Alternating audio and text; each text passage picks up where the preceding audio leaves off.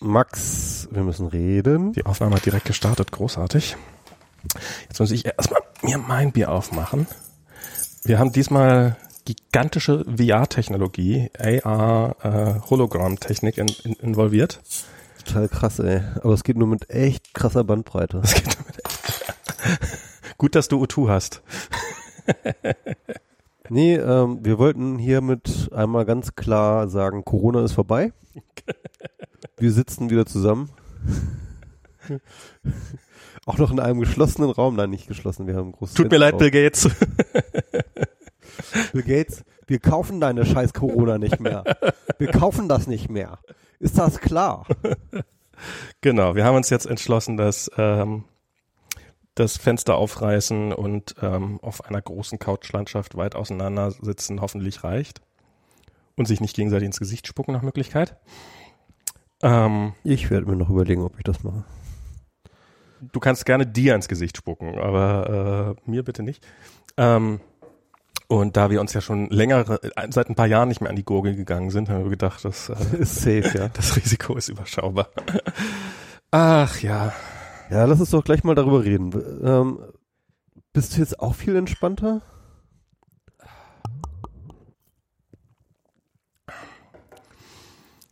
Ähm, na, ich war gestern auf der BLM-Demo, insofern muss ich sagen, ja, irgendwie schon. Also jetzt seitdem, seitdem. Ich habe mich auch tatsächlich gewundert. Also ich habe ich hab das äh, bei dir auf Instagram gesehen und dachte mir, wow, Max ist da. Das ja, hätte ich ja. jetzt nicht gedacht. Also da hätte ich schon gedacht, irgendwie, dass du da eher, dass du da zu vorsichtig für wärst. Na, ich, ich war mir nicht sicher, ob es eine gute Idee ist. So am Anfang. Ich war ein bisschen zögerlich. Diana wollte hin, aus naheliegenden Gründen. Und ich war so ein bisschen, hm, und dann, naja, okay, gehen wir. Ich habe ehrlich gesagt auch nicht damit gerechnet, dass es auch nur ansatzweise voll ist. Also das war, das war sowohl eine positive als auch eine negative Überraschung. Ähm, ja, also wurde das auch irgendwie auf Twitter kommuniziert. Die ne? haben 150 ja. Leute angemeldet. 150, okay. Oder nee, 1500, 1500 hatten sie angemeldet so. Ja. Und ähm, dann war, wurde die Rede, war die Rede von 15.000 und das kommt mir ehrlich gesagt ein bisschen arg wenig vor. Also das war ähm, der Alexanderplatz sah schon sehr voll aus. Ja, ich habe unterschiedliche, also da wo wir waren, war es definitiv ziemlich voll. Mhm. Ähm, aber es gab so einen Innenbereich offensichtlich, wo quasi sozusagen der, der, der abgeriegelte Bereich, also meine Vermutung ist, dass die für 1500 Leute haben sie halt diesen Platz vorbereitet und hatten den mit allen Abstandsregeln und da standen die Leute auch relativ vereinzelt und dass sie dann einfach irgendwann zugemacht haben, dann haben sich halt die Reste sich draußen gesammelt und hat dann halt einfach draußen gestanden. Und das war jetzt nicht so, ich, ich also ich hatte jetzt, ähm, also wir hatten durchaus Platz ähm, und die, die Maskenquote war verdammt nah an 100 Prozent dran. Also ich habe ich hab eine Handvoll Leute gesehen, die die Masken, also nie, ich glaube, ich habe niemanden gesehen, der gar keine Maske auf hatte, aber ich habe ein paar Leute gesehen, die die halt so runtergezogen hatten. Also was quasi ist wie keine Maske tragen. Äh, der Effekt praktisch, ist, aber ja. immerhin hatten sie, also jetzt nicht, immerhin hatten sie eine Maske dabei. Ähm, und aber das waren wirklich drei, vier Leute, sage ich mal, die ich jetzt gesehen habe im, im Rahmen dieser Demonstration, an der ich bestimmt an mindestens tausend Leuten vorbeigegangen bin und so. Und, und der Abstand war im Großen und Ganzen auch relativ, relativ okay. Also es war jetzt, ähm, also ich hatte jetzt zu keinem Zeitpunkt irgendwie Schiss oder, oder mir irgendwie Sorgen gemacht oder sowas. Ähm, aber ja, ich bin da entspannter geworden. Ich habe keine Ahnung. Ich habe spätestens seitdem jetzt, also irgendwann hat der Drosten halt in dem, wurde in dem Podcast gefragt, so, ja, wie sieht denn das aus, wenn das Kind jetzt, also hat die Moderatorin so, ich weiß nicht, ob du die Folge gehört hast, wenn das Kind so auf der, auf dem Schoß von, von den Großeltern dann doch mal ein bisschen länger sitzt, so, wo ich so, okay, also ich bin noch auf dem Stand, dass das am besten die Großeltern gar nicht sehen soll, ähm, geschweige denn in die Nähe kommen soll. Und jetzt reden wir hier davon und trotzdem so, ja, naja, das ist halt allgemeines Re Lebensrisiko, gehört halt dazu, das muss man halt ein bisschen einschätzen und sowas. Und ich dann so, okay, jetzt, also dann, dann, so nachdem ich das gehört habe, jetzt auch so, damit kann ich jetzt auch meinen Eltern nur noch schwer irgendwie sagen, äh, nee, wir kommen nicht vorbei oder sowas. Die waren, die, woll die wollten auch unabhängig davon, wollten die mal ähm, haben die uns gestern zum Essen eingeladen. Und insofern, und so mit diesem ganzen, dass es halt draußen weitaus harmloser, weit, weit, weitaus harmloser, das, das, das war ja schon von Anfang an. Du hast das ja auch schon sehr, sehr früh gesagt, dass draußen sehr, sehr harmlos ist. Und ich habe das halt immer noch so ein bisschen so, ja, sicher, bestimmt nicht, nicht so gefährlich, aber und jetzt so diesen Faktor 20 und so, damit halte ich das tatsächlich für, also jetzt, ich, ich sag jetzt nicht, dass Corona vorbei ist. Ähm, ja, keine Ahnung, was ich da, wie ich weitermachen soll, aber. Ja, also ich war ja jetzt ja gerade tatsächlich mein, meinen Eltern, ja. hab jetzt meine Eltern besucht, nach einem halben Jahr. Ich war jetzt seit, äh, äh, seit, seit Weihnachten nicht mehr da. Und also meine Überlegung war auch zu sagen, okay, die Fallzahlen, erstmal, ich glaube, was, was erstmal ganz wichtig ist, die Fallzahlen sind sehr, sehr niedrig. Ja, ne? nach wie vor, ne? Und die Fallzahlen niedrig heißt einfach, du hast eine relativ geringe Chance, es dich anzuschecken. So, ne? Und, ähm, und ich dachte mir, das ist jetzt einfach der richtige Zeitpunkt, halt mal meine Eltern zu besuchen. Ich weiß nicht, ob die Fallzahlen so niedrig bleiben oder ob sie wieder hochgehen, hm. weiß ich nicht. Aber ich glaube, momentan hatte ich das Gefühl, es ist relativ safe, mal wieder zu reisen und vor allem auch meine Eltern zu sehen. Stimmt, du bist auch gereist, ja. Logisch. Genau, ja, das ist auch noch so eine Sache. Also das, also sag ich mal, die größte Gefahr, glaube ich, die ich da, also ich habe ich habe die Zeit jetzt sozusagen vor, bevor ich gefahren bin, auch noch immer noch relativ sozial isoliert gelebt, mhm. so, ne? Und deswegen äh, war da jetzt, glaube ich, keine Gefahr, dass ich mir irgendwo was geholt haben könnte. Also ich fühlte mich relativ safe, dass ich das nicht habe. Und ähm, und dann war halt so dieser der größte, die größte Gefahr eigentlich jetzt sozusagen auf der Fahrt dahin, mir was zu holen. Ne? Also im, Logisch. Im ICE und ähm, ich habe dann so ein bisschen versucht zu recherchieren. Stimmt, ich habe doch deine Tweets gelesen, wie du da gegoogelt hast nach. Äh genau, aber da, also es gibt wohl schon Studien, die versuchen das rauszukriegen, wie, mhm. wie das so, wie die Gefahr ist in öffentlichen Verkehrsmitteln. Ähm, ich meine, ich fahre ja schon immer viel Bahn und ich weiß einfach, dass die ICEs, die haben eine Klimaanlage.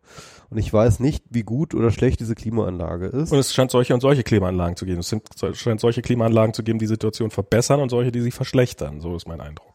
Hm, ja, wobei, mh, hm, also es gibt also die, ich glaube, die, die es verschlechtern, das sind halt schon diese Klimaanlagen, die einfach im Raum drin sind und dann einfach nur die Luft im Raum zirkulieren sozusagen. Ne? Ähm, das wären keine Klimaanlagen, das wären Ventilatoren. Ja, das sind aber doch, das sind Klimaanlagen, weil sie dann dabei auch kühlen. Ne? Klimaanlagen, die kühlen, sind immer an der Außenwand. Ja, sie müssen mit der Hitze irgendwo hin. Das ist Physik. Ja, stimmt, sie müssen irgendwo eine Hitzeableitung, ne? Ja. Ähm, egal, es gibt Klima, es gibt solche und solche Klima. Ja, ja. Und, genau. und ich meine, mit Climate, Climate Control im, im Englischen ist ja öfters auch mal, also so, wenn, wenn so von Climate Control Vents in Auto zu Rede ist, dann ist das meistens eine Klimaanlage, aber es ist nicht zwangsläufig eine Klimaanlage, sondern es ist halt, äh, hey, ich kann hier warme Luft reinlassen, dann ist es ja auch irgendwie eine Form von Klimakontrolle. Also es ist jetzt, ja. ich glaube, die, die, die Wortwahl ist da nicht ganz so Also ich wusste es einfach nicht. Ja, ja. Ne? Und ähm, also ich glaube, der entscheidende Punkt ist schon auf jeden Fall, wie groß der Luftaustausch passiert mhm. und, und, und so weiter. Und ähm, ich habe jetzt einfach mal darauf vertraut, dass das irgendwie, dass das okay, ja. okay ist, was sie da einbauen in die ICEs. So ähm, habe ich einen kleinen Gamble mehr oder weniger gemacht. Hast du ähm, überlegt, einen Mietwagen zu nehmen? Ähm, nicht wirklich, nee. Okay. Nee. Weil das wäre, das ist bei mir ganz klar im Augenblick. Also ich, ich vermeide Reisen nach wie vor, wo es geht, also auch mhm. öffentliche Verkehrsmittel und sowas. Und ich glaube, ich hätte dann einfach mir einen Mietwagen geholt, aber es ist natürlich auch immer eine Frage der Finanzen. Ja, das war mir jetzt, da habe ich, das war mir zu, zu teuer. Ja. Nee, ich habe jetzt gedacht, irgendwie, ja, ähm, einfach mal so eine kurze Bahnfahrt, das sind ja auch nur eineinhalb Stunden bis nach ja. Hannover.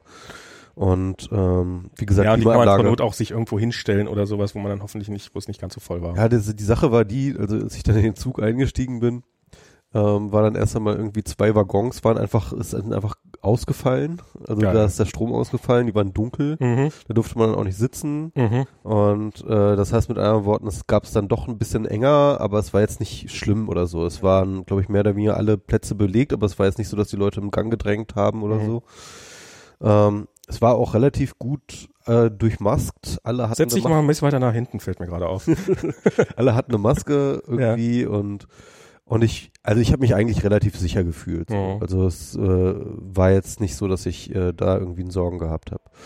Genau. Und ähm, ja, das war so ein bisschen die Sache. Und äh, dann vor Ort, als ich bei meinen Eltern war, habe ich auch relativ, ähm, hab ich mir gedacht, das bringt jetzt, was soll's? Also jetzt, ne, irgendwie da habe ich jetzt auch keine große Social Distancing gemacht. Hm. Wir haben auch drin vor allem. Ja, also das, äh, ja, ja, verstehe ich. Ja, ja.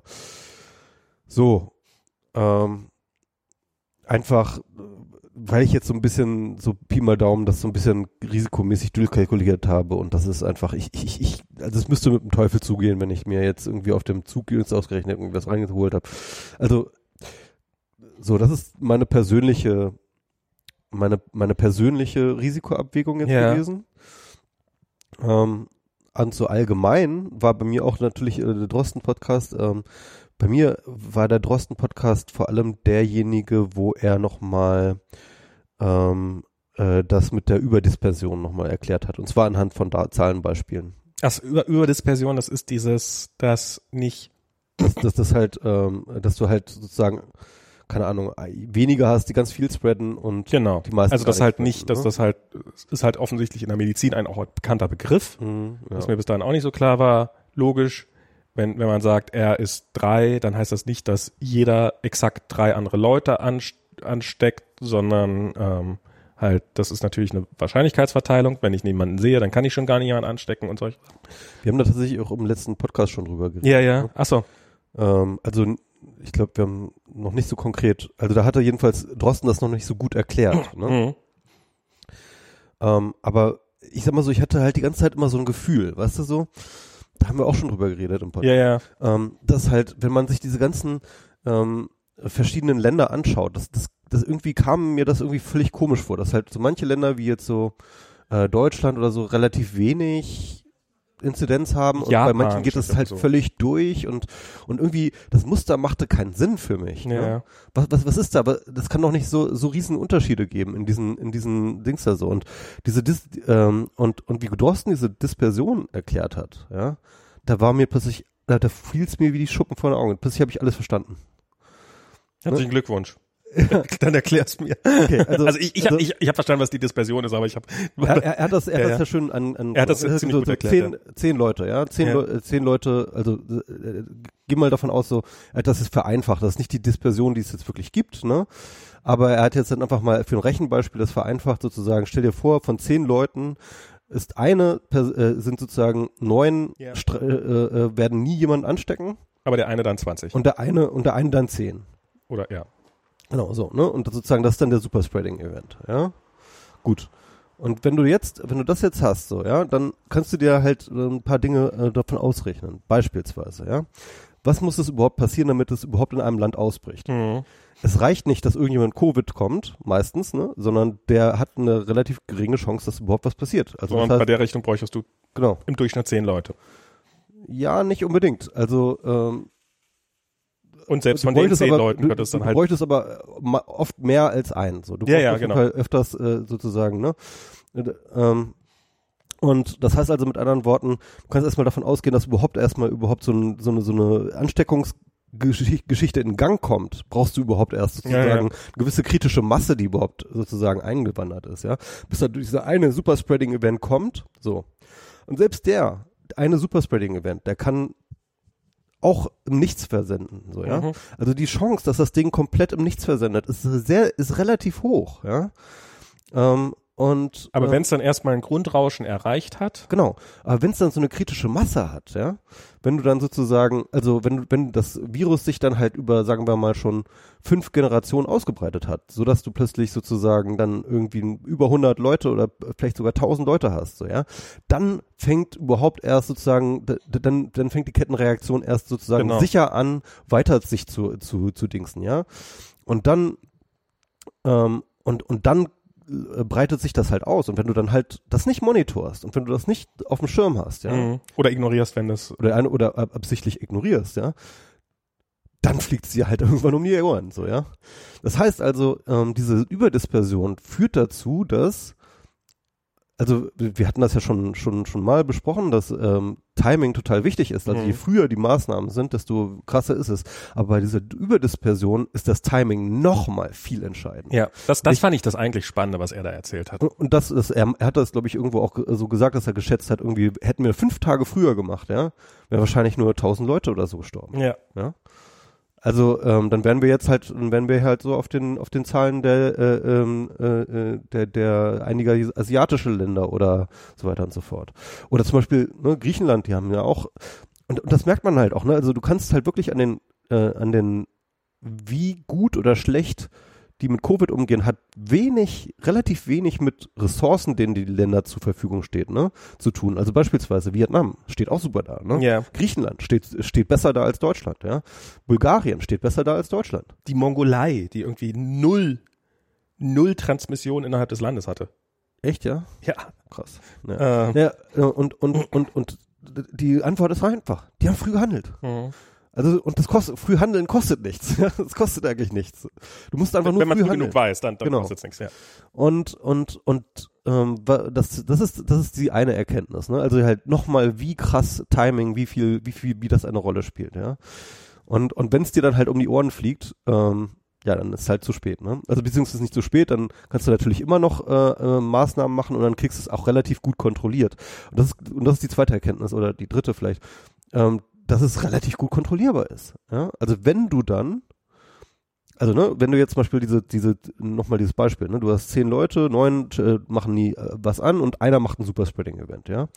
Wenn du, das heißt mit anderen Worten, jeder dieser einzelnen Fälle sozusagen ein Zehntel Chance, ja. Mhm.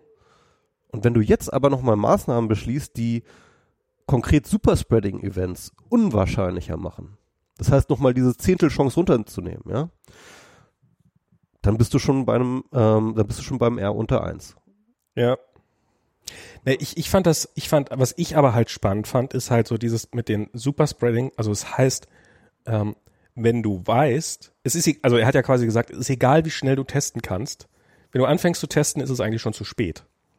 Also in dem Moment, in dem du eine Ansteckung hast, mhm. musst du, geh davon aus, dass es bei einem Superspreading-Event passiert ist Mhm. Krieg das möglichst schnell raus und setzt alle unter Quarantäne, die da sind. Ja, ja.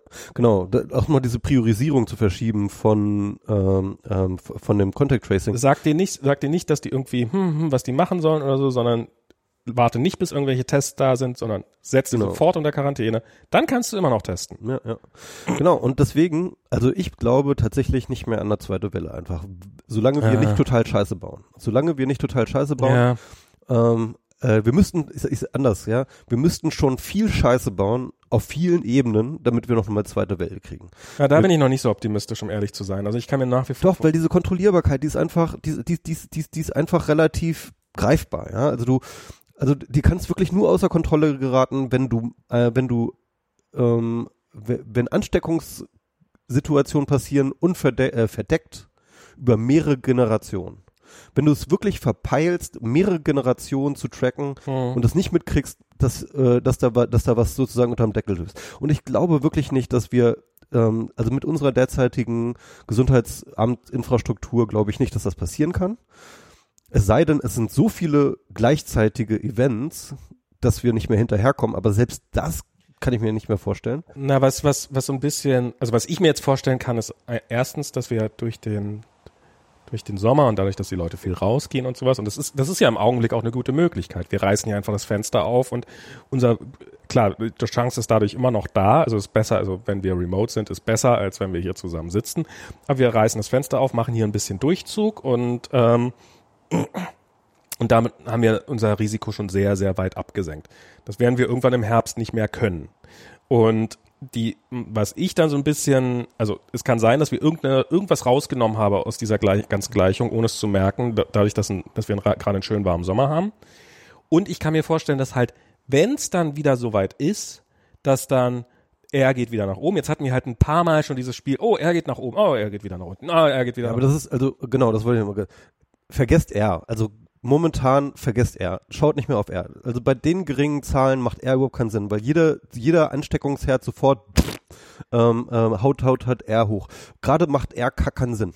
Genau, aber letztens, letztens hat jemand irgendwie Twitter ver, verlinkt, äh, auf Twitter verlinkt irgendwie er für Berlin schon wieder hochgegangen. Also er für Berlin, hallo, äh, so, also sorry, aber solche, solche statistischen Maße machen bei so wenig Inzidenz einfach, sind, haben keine Aussage. Ja, aber irgendwann werden sie, irgendwann, da, das, das ist halt die Gefahr ja. dabei, dass wir lernen damit umzu, dass wir lernen damit zu leben. ähm, was ich ja lustig finde, dass der Drosten tatsächlich diesen Hammer under Dance verwendet, diesen Begriff ja auch. Ja, ja hat, das, hat er dann auch übernommen. Hat er, ja. hat er auch übernommen. Ähm, und ist das auch die, einfach eine gute, war ein super Artikel und auch vor allem die Metapher ist einfach gut, ne? Ja, ähm, keine Ahnung. Ja, ich, ich Aber jetzt sagt er immer Tanz mit dem Tiger. Der Tanz mit dem Tiger, das macht eigentlich so, das ist der gefährlichen Bestie. Und ich, also meine Befürchtung wäre, dass es, dass, dass, dass, dass wir dann halt irgendwann, dass wir wieder nachlässig werden. Und dass, dass wir es zwar tracken, aber dass nicht schnell genug gehandelt wird dann ab einem gewissen Punkt. Und dass es dann erst wieder gehandelt wird, wenn es wieder offensichtlich ist, dass, dass es notwendig ist zu handeln. Das, das hätte, sehe ich jetzt als Gefahr, weil dass, dass die Leute so, weil, weil ich meine, ich werde, also wir werden alle entspannter und ich kann und ähm, und alle Leute werden entspannter und wenn es dann im Herbst und und wir werden noch so ein paar so Events haben, wo es, oh, jetzt geht's wieder nach oben, oh, jetzt geht's wieder nach unten, oh, jetzt geht's wieder nach oben und wo es dann auch durch, so durch die Medien getrieben wird. Das ist ja, und meine Befürchtung ist, dass, dass es dann irgendwann mal, oh, jetzt geht's wieder nach, oh, jetzt geht's wieder, oh, jetzt geht's nochmal nach oben, oh, jetzt geht nochmal nach oben und dass die Leute aber dann taub geworden sind. Und dass es dann erstmal wirklich, ich sage jetzt nicht gleich super schlimm werden muss, aber dass es erstmal eine Weile dauert, bis, bis wieder angesprochen wird. Weil halt auch eine gewisse Taubheit auch bei den Ämtern entstehen wird und bei den Politikern entstehen wird, weil irgendwann werden halt möglicherweise Politiker wieder vor der Entscheidung stehen, mache ich jetzt wieder einen Lockdown vielleicht nur für meine Region. Genau, also ich glaube, äh, wenn es nochmal Lockdown gibt, dann halt höchstens regional. Das glaube ich äh, genau. passieren kann. Aber nur, wenn die dann den Lockdown auch machen und ihn ja. nicht einfach aussetzen. So wie jetzt in der Göttingen beispielsweise, ne? Das ist ja irgendwie, genau. Ja, aber es gibt ja auch einige, also zum Beispiel, ich weiß nicht, hast du die letzte, äh, die letzte UKW-Folge hier gehört? Das, das habe ich jetzt auch angefangen, so ein bisschen zu hören. Das, ähm, das habe ich letztes noch nicht gehört. Ja. Ähm, da geht's darum, dass er halt mal hier ähm, in Bayern gab es da irgendwie so einen Ausbruch, den, den sie nicht gut gehandelt haben. Ne? Ja, das, das, das ist jetzt nochmal eine andere Nummer, aber der ähm, hier Pavel Meyer, mhm. so heißt er, ne? Ja. Ähm, der hat, der hat, also das fand ich ganz spannend. So mal ein bisschen was für den Zahlen-Nerds. Das, das ist übrigens eine Verschwörungstheorie, die ich noch vermisse. Corona wurde von Nerds entwickelt, um sich mal in den Mittelpunkt zu stellen. Ja, das ist wirklich, das ist wirklich Keiner darf ja, mehr ja. raus. Euch geht's so, wie es uns schon immer geht. Zahlen oh, sind wichtig. It's a numbers game. Hey. genau. Haha. ihr wolltet nicht mit uns tanzen, aber dafür, jetzt hört ihr uns trotzdem zu. Genau. Jetzt erklären wir euch das mal die Welt. Äh, ja. Genau, das habt ihr davon. Also, ähm, und, und, und der hat halt angefangen so als Hobby ist das ein Hobby quasi? So, ja, er hat sich das reingenördet. So ja. angefangen, so die Zahlen vom RKI und sowas, alles, was er an Zahlen kriegen kann, zu Statistiken auszuwerten und umzubauen und daraus Zahlen zu lesen und daraus dann halt quasi immer vorzulesen, was, was da gerade vor sich geht und sowas.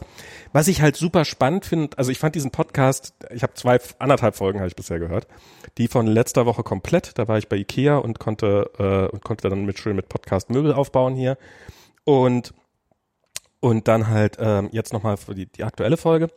Ähm, die habe ich noch nicht so ganz gehört, ähm, aber eben einen großen Teil.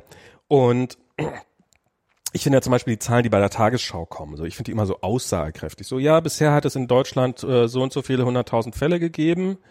Seit vorgestern sind so und so viele neue dazugekommen. Ja, diese, Zahl, diese Information sagt mir relativ wenig. Das ist irgendwie so eine Zahl, okay, dass die Zahl relativ niedrig ist, das ist inzwischen ja doch durchaus was Beruhigendes. Und was bei ihm halt so ein bisschen jetzt bei Pavel Meyer so ein bisschen durchkommt, ja, das sind aber bessere Zahlen, viel bessere Zahlen liefert das RKI gar nicht. Also es gibt nicht so diese, diesen Wetterbericht, sage ich jetzt, den Corona-Wetterbericht. Also beim Wetter haben wir es ja irgendwie hingekriegt. Da sagen wir ja auch nicht so, ja, da hinten kommt ein so und so Wolkengebiet, sondern hey, mit hoher Wahrscheinlichkeit morgen werden so und so viel Grad werden und die Sonne wird scheinen. Manchmal stimmt's, manchmal stimmt's nicht. Das, das fand ich das Spannende, also dass, dass diese Zahlen offensichtlich nicht gibt. Ähm, aber auch so, was er da alles rausgelesen hat und was er halt in der letzten Folge gesagt hat, ist halt so die Zeit, die vergeht. Also, dass er sich einfach mal die Zeit angeguckt hat, wie lange brauchen die einzelnen Gesundheitsämter von, also er guckt sich halt das Meldedatum an, äh, oder das, wie heißt das nicht, das Meldedatum? Übermittlungsdatum. Nee, er, er guckt sich das Datum an, wann ist die Krankheit aufgetreten. Also die, entweder wann, wann war der Beginn der Krankheit oder eben wann wurde sie festgestellt, hinzu, wann ist sie beim RKI angekommen. Und und da gibt es zwischen den Gesundheitsämtern in Deutschland massive Abweichungen. Mhm. Und da hat er sich den Durchschnittswert angeguckt. Der liegt so bei anderthalb, zwei Tagen oder sowas. Ähm, bei den meisten. Und dann gibt es so ein paar Ausreißer, so in Baden-Württemberg. Und dann gibt's Hamburg. Und Hamburg hat irgendwie 20 Tage im Durchschnitt. Okay. Brauchen die, um so einen Fall zu melden. Und dann hat er sich noch den Median angeguckt. Median ist, weißt du, was Median ist? Wie? Ja, ja. Ähm, also Median ist, ähm, Durchschnittswerte kann man immer können sehr leicht nach total, also nehmen wir mal an, die haben jetzt irgendwie festgestellt, dass sie eigentlich schon vor drei Monaten irgendwann einen Fall hatten und melden den jetzt, dann kann so, können so eine Handvoll Fälle den Durchschnitt total nach oben treiben. Darum nimmt man bei sowas gerne den Median. Der Median ist sozusagen, ähm, nach welcher, das hat hier Pavel Meyer sehr schön ausgedrückt, nach welcher Zeit war, nach welchem Zeitpunkt war die Hälfte der Fälle gemeldet. Und das ist so bei den meisten bei den meisten ähm, sind das 0 bis 1 Tage. Also noch am selben Tag melden die 50 Prozent aller Fälle oder einen Fall. Und bei manchen sind zwei Tage und in Hamburg sind es 15 Tage. Krass. Und das heißt, und das führt dazu, weil das RKI in seiner Statistik nur die letzten sieben Tage berücksichtigt und alles andere fällt aus der Statistik raus, dass Hamburg halt extrem gut dasteht in dieser Statistik. Okay. Also, Meinst du, die machen das mit Absicht? Das ist natürlich eine spannende Frage, ob sie das mit Absicht machen. Also er hat sich weit aus dem Fenster gelegt und hat gesagt, er erklärt ja gerne alles mit ähm, mit Inkompetenz, was ja. also so äh, was ist das? Welcher Razer? Occam's Razer ist das? Occam's Razer. Occam's Razer. Nee, nee, ist ein anderer Razer. Ja, ja das ist dieser Verschwörungsrazer. Ähm, ja. Genau. Also so ähm, erkläre erkläre nichts mit Böswilligkeit, was auch mit Inkompetenz erklärbar ist. Aber er meinte, das das fällt ihm schon schwer. Und das ist schon echt, also 15 Tage, wow, okay. Und das ist auch ein Zeitraum, wo du also sie haben ja auch einen Vorteil davon, dass sich so so krass verzögern. Ja. Und das ist auch ein Zeitraum, wo wenn wenn du das, wenn wenn deren internes Tracking genauso scheiße ist wie das, was es ans RKI übermitteln und davon will ich jetzt erstmal ausgehen, bedeutet das, dass die 14 15 Tage blind fliegen im Wesentlichen. Mhm. Und dass sie erst dass sie erst glaube ich aber nicht. Also ich glaube, die haben intern wissen sie schon, was da los ist. Du, was weiß ich denn? Ja. Ähm, sollte man auf jeden Fall mal rauskriegen. ja, auf jeden Fall. Und, und wenn du solche Sachen dann vermehrt hast, mhm. das so einzelne, und, und das ist, Hamburg ist jetzt krasses Beispiel, aber es gibt da auch noch so ein paar andere Regionen, die, die durch, auch Ausreißer sind, ja. Die auch so ein bisschen Ausreißer sind. Und wenn wenn es genau in so einer Region losgeht und du quasi erst mit zehn Tagen Verzögerung mitkriegst, dass du ja eigentlich schon, dass du eigentlich schon ein Event hast, ganz schön am Kochen, in einer Großstadt wie Hamburg, mhm. dann kann das auch durchaus nach hinten losgehen. Also dann, dann. Genau, also das ist dann auch so eine Sache, ne? Also ich glaube, da braucht es jetzt, ähm, also vor allem auf Gesundheitsamtebene, also das finde ich jetzt auch nochmal eine, noch, noch, noch mal eine Erkenntnis aus dieser Überdispersionsgeschichte, ist ähm, die Rolle der Gesundheitsämter ist nochmal wahnsinnig viel, viel, viel stärker und dass die wirklich, wirklich schnell und und, und, und gut am Start sind und so weiter und so fort. Und noch eine zweite Erkenntnis habe ich ähm, dadurch. Ich glaube jetzt noch weniger daran. Ähm, also vorher hatte ich eher so eine leichte Hoffnung und jetzt glaube ich gar nicht mehr, dass die App noch irgendwelche sinnvolle Dinge tun wird, weil ähm, ganz ehrlich, also und das ist halt äh, jetzt jetzt misst du halt die falschen Sachen, ne? Ja genau, weil weil äh, Clustererkennung, also wenn jetzt sozusagen genau. der Fokus auf Clustererkennung geht, das ist das, was die App nicht kann. Das genau. ist genau das, was die App nicht kann. Und zwar übrigens Per Design. äh, per, per Design. Äh, ja. Und zwar aufgrund äh, ihres dezentralen Designs. Ja.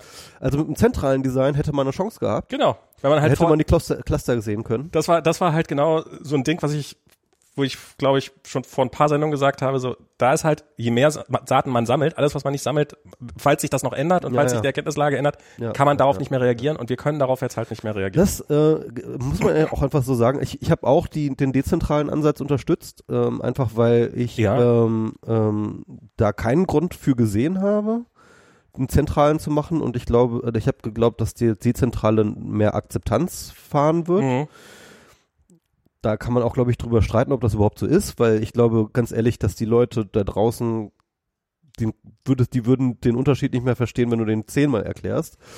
Ähm, Jedenfalls sehr viele nicht. Ja, ja sehr viele nicht ähm, und, und vor allem die meisten nicht.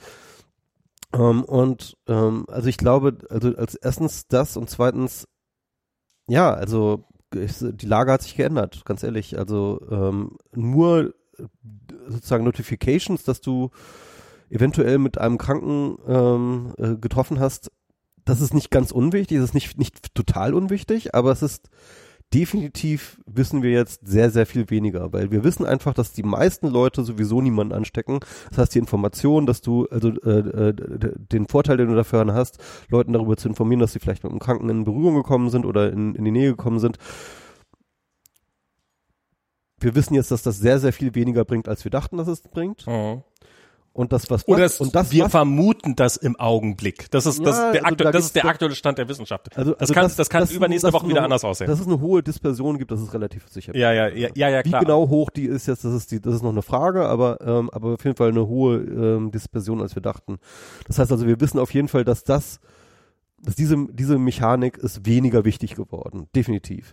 Und was jetzt wichtiger geworden ist, nämlich die Clustererkennung, das Clusterbusting, das ist das, was die App nicht kann. Und ja, deswegen ja, also sollen sie weiterentwickeln und ich finde auch gut, dass sie es gemacht haben und ich finde es übrigens gut auch, ähm, wenn mir das jetzt anschaue, was sie da halt bauen und wie sie das machen mit Open Source und äh, gut dokumentierter Code. Ich glaube, die Politik hat gerade eine ganze Menge über dieses Projekt einfach gelernt. So. Ich bin gespannt, aber ich bin nicht ganz Ähm, optimistisch wie du. Und ähm, ja, also das ist so meine Hoffnung. Deswegen, deswegen ist es nicht total umsonst, aber ich glaube wirklich nicht, äh, dass die nochmal irgendeine Rolle spielt, wenn sie rauskommt. Ja, die, die Wahrscheinlichkeit ist sehr, sehr hoch. Das ist, ähm, ja, das ist, ist Ich werde es übrigens dann natürlich trotzdem installieren, Ja. einfach nur aus Bock. genau, und, und, und, und diese, diese, die, diese ganze Zahlennörderei von Pavel Richter, die fand ich da auch ganz spannend. Ja. Äh, also dieser, die, lohnt sich durchaus mal, ich, glaube, ich weiß nicht, ob sich jede, ob man jede Folge unbedingt komplett angehört haben muss, weil es ist schon, hat irgendwie zwei Stunden jetzt gedauert, wieder die zweite Sendung und so, und es ist schon echt Zeit, die dafür drauf geht. Und, ähm, aber das war sehr spannend zu sehen, ist auch, äh, oder zu hören, ist auch spannend, woher die, ähm, vielleicht war es auch die vorletzte, die, die Folge davor, die ist, glaube ich, auch- mir auch nochmal empfohlen worden. Also jetzt nicht die von, weiß jetzt ich müsste jetzt mal gucken, welche das war, wo sie dann auch nochmal erklärt haben, welche Zahlen er genau sammelt und wie er die dann auswertet und was er da macht und sowas. Also Ja, das ist ja so mitlaufend, das machen sie eigentlich jede Sendung. Es ist mal sozusagen diese Zweiteilung. Pavel erzählt von seinen Zahlen und Ja. ähm, Tim von seinen ähm, App-Recherchen. Ah, ja, und das, das finde ich, das finde ich ganz spannend. Ich habe mir von dieser App habe ich mir den Quellcode jetzt angeguckt. Einfach, ja, mal gucken, was machen die denn da? Was ist denn das so? Einfach so, ich habe mir mal die iOS-App runtergeladen. Ich bin, hab ja, durch, bin ja iOS-Entwickler, traue mir dazu, durchaus eine Einschätzung abzugeben. Hab mal, hab, hab mich so mal durch den Quellcode durchgeklickt, so ein bisschen. Also habe jetzt nicht äh, irre, also ich habe jetzt da keine tiefgreifende Analyse gemacht oder sowas, sondern ich habe halt so mal so 20 Minuten oder sowas mal so rumgeklickt. Ach ja, das und so und so und so und so. Und habe dann so das Einzige, was mir jetzt im Großen und Ganzen aufgefallen ist, also es ist alles okayer Code. Also es ist jetzt nichts Geiles, ist jetzt nicht so, wo ich sage so, wow, was für ein. Aber auf der anderen Seite ist es eine App, da, da gibt's auch keinen geilen Code, sage ich jetzt. Das ist halt, das ist halt, das ist halt Handwerk. Ich meine, das ist jetzt, als ob man in, unter eine Motorhaube von der selten sagen, oh mein Gott, da steckt ja eigentlich eine Zeitmaschine dran, ne? sondern es wird wahrscheinlich im Grunde genommen immer wieder dasselbe sein, nämlich ein Motor. Und so, Ein Fluxkompensator. und so ähnlich ist das bei so einer App auch. Da, irgendwann, irgendwann hat man es halt mal gesehen. Ähm, was, was ich jetzt so ein bisschen, ähm, ich habe es gesagt, als ähm, Codehygiene. Also ich finde, ich, ich, also was, was ich so ein bisschen für mich festgestellt habe im Laufe der Zeit, es gibt so ein paar Sachen, die mir persönlich wichtig sind und eins davon ist, dass es, also es gibt halt Warnings. Das heißt, dass, ähm, dass deine, dass dein, dein Compiler oder irgendein Teil deiner Toolchain dich halt warnt darüber, hey, hier ist irgendwas nicht so hundertprozentig. Die allermeisten von diesen Warnings haben gar keine Bedeutung. Ähm, aber ich bin ein großer Freund davon, meine Projekte nach Möglichkeit auf Null Warnings zu haben und zu halten. Ähm, ich kenne einige, bei Instagram hatten wir das, also Instagram war jetzt wirklich keine geile Codebase, aber da war äh, Warnings wurden als Error gehandelt, also du konntest du konntest die App nicht mal starten, wenn eine Warning kam. Wir haben nicht viel gemacht, aber das das wurde gemacht. Und das ist insofern ganz gut, weil wenn dann eine kommt, kriegst du es sofort mit und, und stellst die ab nach Möglichkeit, wo es geht. Wohingegen, wenn da schon 50 Warnings sind und da ist plötzlich eine 51. in dieser Liste drin, dann ist die Wahrscheinlichkeit, dass du es übersiehst, sehr, sehr hoch. Und irgend, und es könnte, also eine von 50 könnte durchaus relevant sein. Und, und was die halt gemacht haben, ist halt, die hatten, haben so ein Linter installiert. Also ein Linter ist jetzt nochmal obskurer, nämlich ein Linter ist jemand, der sagt, hey, da sollte aber die Klammer, die sollte auf die nächste Zeile und hey, die Einrückung von dem Text. So, das hat mit 99,9%iger Wahrscheinlichkeit überhaupt keinen Einfluss auf dein, auf deine Codequalität oder auf die, nee, oder auf die, auf die, aus, auf die Ausführung der App, sondern es ist reines, wie sieht der Quellcode aus, wenn ich ihn mir angucke. Ähm, ich finde, man kann sich über die Notwendigkeit von Lintern sehr wohl streiten. Also ich bin da durchaus kein großer Freund von, von solchen Lintern oder zumindest nicht von allen Funktionen, die sie haben. Aber es gibt halt so ein paar Untersuchungen, die festgestellt haben, so dass einheitliche Formatierung und sowas, dass die, die, dass die die Codequalität erhöhen. Also natürlich nicht direkt, aber dass dann dadurch halt so allgemein die Qualität steigt. Und man hat halt einen Haufen Diskussionen weniger, weil es gibt halt Leute, die sagen, dass die. Man sieht einfach Fehler schneller und. Nee, es Leute gibt halt auch, Leute haben Meinungen und es gibt halt Leute, die sagen, die, die, die Klammer soll auf dieselbe Zeile und andere sagen, die Klammer soll auf die nächste Zeile. Tabs versus Spaces, so dieses ganze Zeug. Und wenn du einfach, wenn du so einen Linter da einfach reinschmeißt und sagst, den nehmen wir jetzt erstmal und wir können immer noch alles anpassen, dann hat man erstmal, dann hat man erstmal die ersten 50 Fragen schon mal erledigt. Und ähm, insofern ist es schon allein was wert. Aber in dem Fall war es dann halt so, dass sie die Warnings, die ihnen ihr Linter produziert haben, ignoriert haben. Und ähm, die dann halt nicht, nicht in der Codebase. Also dein ästhetisches Empfinden wurde ein bisschen gestört bei. Na, ich finde, wenn man, wenn man ein Linter, wenn man sagt, wir bauen in diesem Projekt ein Linter ein, dann sollte man auch auf ihn hören. Oh, okay. Und wenn man ihn, zu, zuerst hatte ich ihn nämlich gar nicht eingeschaltet, äh, weil ich, äh, ich hatte den auf dem Rechner, auf dem hier noch gar nicht installiert. Ähm, und dadurch konnte der keine Warnings schmeißen. Dann habe ich da irgendwie drei, vier Warnings gesehen und dann habe ich irgendwann gesehen, ah, die haben das Swift-Lint drin. Ne? Jetzt stelle ich mal Swift-Lint, boom, plötzlich so zack, lange Liste. Und irgendwie über 60 waren es dann plötzlich oder sowas. Und wenn man es halt so macht und, und ja, die, die, die entdecken, manchmal entdecken die auch Sachen, die halt, ähm, die sie für, die sie für fragwürdig halten, die dann tatsächlich Einfluss auf den Code haben. Und, ähm, und auch da wiederum sind einige dabei, wo ich sage, das ist eine Regel, die ich ausschalte, wenn ich so ein Projekt baue, weil das ist, da, da, da, da lasse ich mir nicht von einem Linter reinreden an der Stelle. Aber wenn man die Regel nicht ausschaltet, dann soll man sich doch gefälligst auch, dann soll man sich auch dran halten. Also so einfach ähm, es installieren, aber dann, dann ignorieren, finde ich halt dann falsch. Und das ist, ist kein Weltuntergang, ist kein, ist kein, ist alles kein Drama. Wie gesagt, es ist jetzt äh, äh, eine, noch eine, die, die, die Harmlosigkeit der Harmlosigkeit. Aber so, und dann habe ich halt einen, probiert für meine, so, einen, so einen harmlosen Tweet, so, hey, ja, ich finde, dass da, das ist ein Zeichen für schlecht, für, für nicht perfekte Coach-Hygiene und vielleicht, hoffentlich wird das noch besser. Und dann bin ich von ein paar Leuten so ein bisschen so, niemand aus dem Projekt. Im Gegenteil von jemand aus dem Projekt habe ich dann irgendwie in, am nächsten Tag oder sowas eine sehr freundliche Antwort bekommen, so, hey, guck mal, hier ist ein Pull-Request, den wir gebaut haben. Ähm, der sind jetzt schon mal nur noch zwei Drittel weniger Warnungen oder sowas, weil das ist dann halt auch das Ding. Diese Linter-Warnungen sind im Allgemeinen sehr, sehr leicht zu fixen, weil halt meistens sogar automatisch zu fixen. Noch weniger, allerdings auf der anderen Seite auch wieder noch weniger ein Grund, sie überhaupt drinne zu haben. Hm. Ähm, ja, keine Ahnung. Ich weiß jetzt nicht, was ich über diese App sagen sollte. Ich war so ein bisschen, mh, mm, also ich hatte, auch Tim hat auch in, in so einem Podcast da relativ ho hoch gelobt, das Ganze. Da würde ich jetzt die Teile, die ich nachvollziehen kann, nicht mitgehen. Also da würde ich sagen, das ist, ja, das ist alles okay, aber es ist jetzt auch, ist, also es ist jetzt, es ist jetzt nicht so, ist tatsächlich, vielleicht hat man, wenn man, wenn man damit rechnet, so, oh Gott, wenn SAP und Telekom sich zusammensetzen, dann ist das wahrscheinlich irgendwie eine Flash-Animation oder sowas.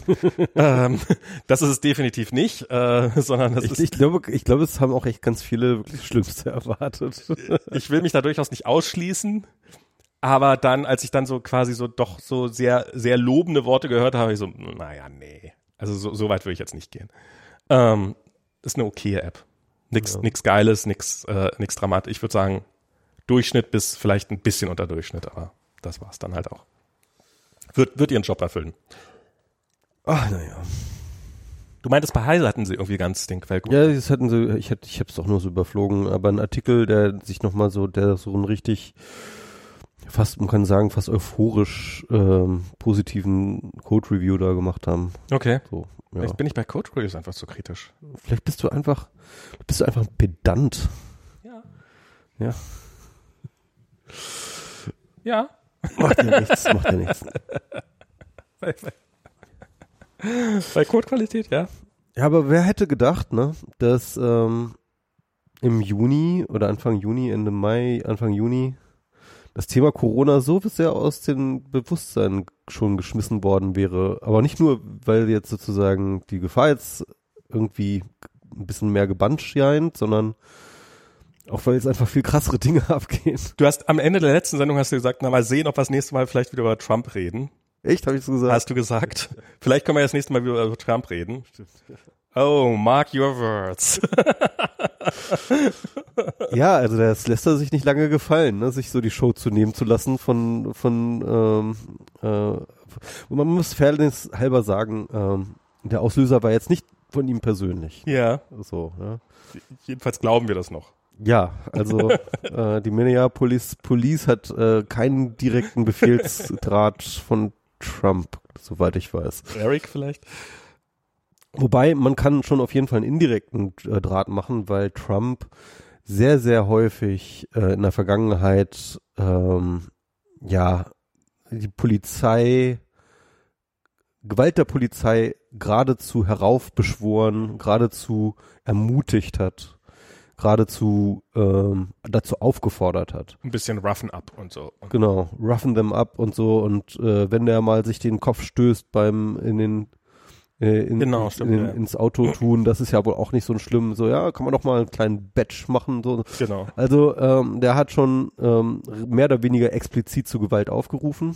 Ja, also insofern ist das jetzt vielleicht, dass er in dem Fall kann man hier jetzt sicherlich keine Verantwortung, aber wenn, wenn halt irgendein Präsident so und so viele Millionen Polizisten im Land regelmäßig sagt, hey, macht mal ein bisschen härter, Ja.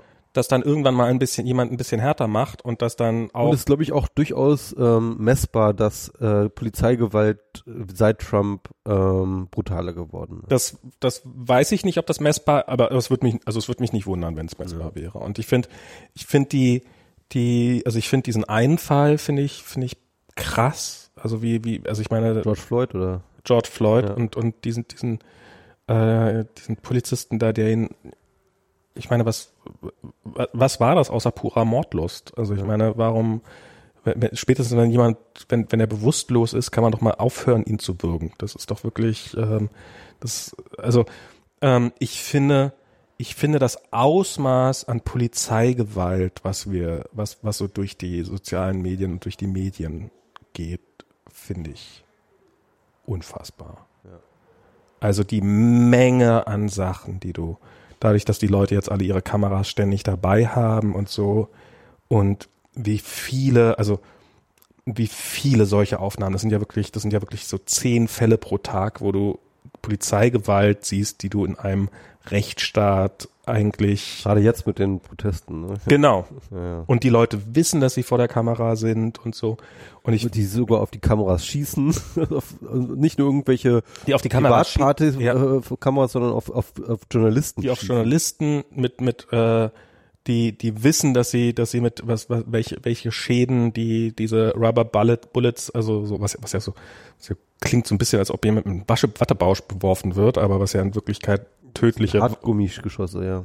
mit einem Stahlkern. Also da ist halt das ist eine das ist eine Kugel mit einem bisschen Gummi außen drumherum. Ja.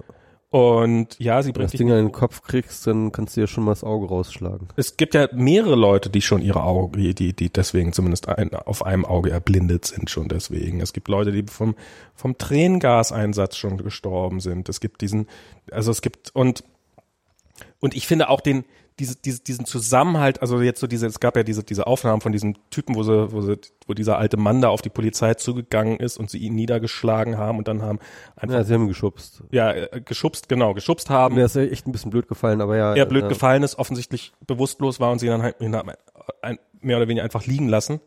Und die, die dafür verantwortlichen Polizisten, die sind ja jetzt suspendiert worden von Dienst.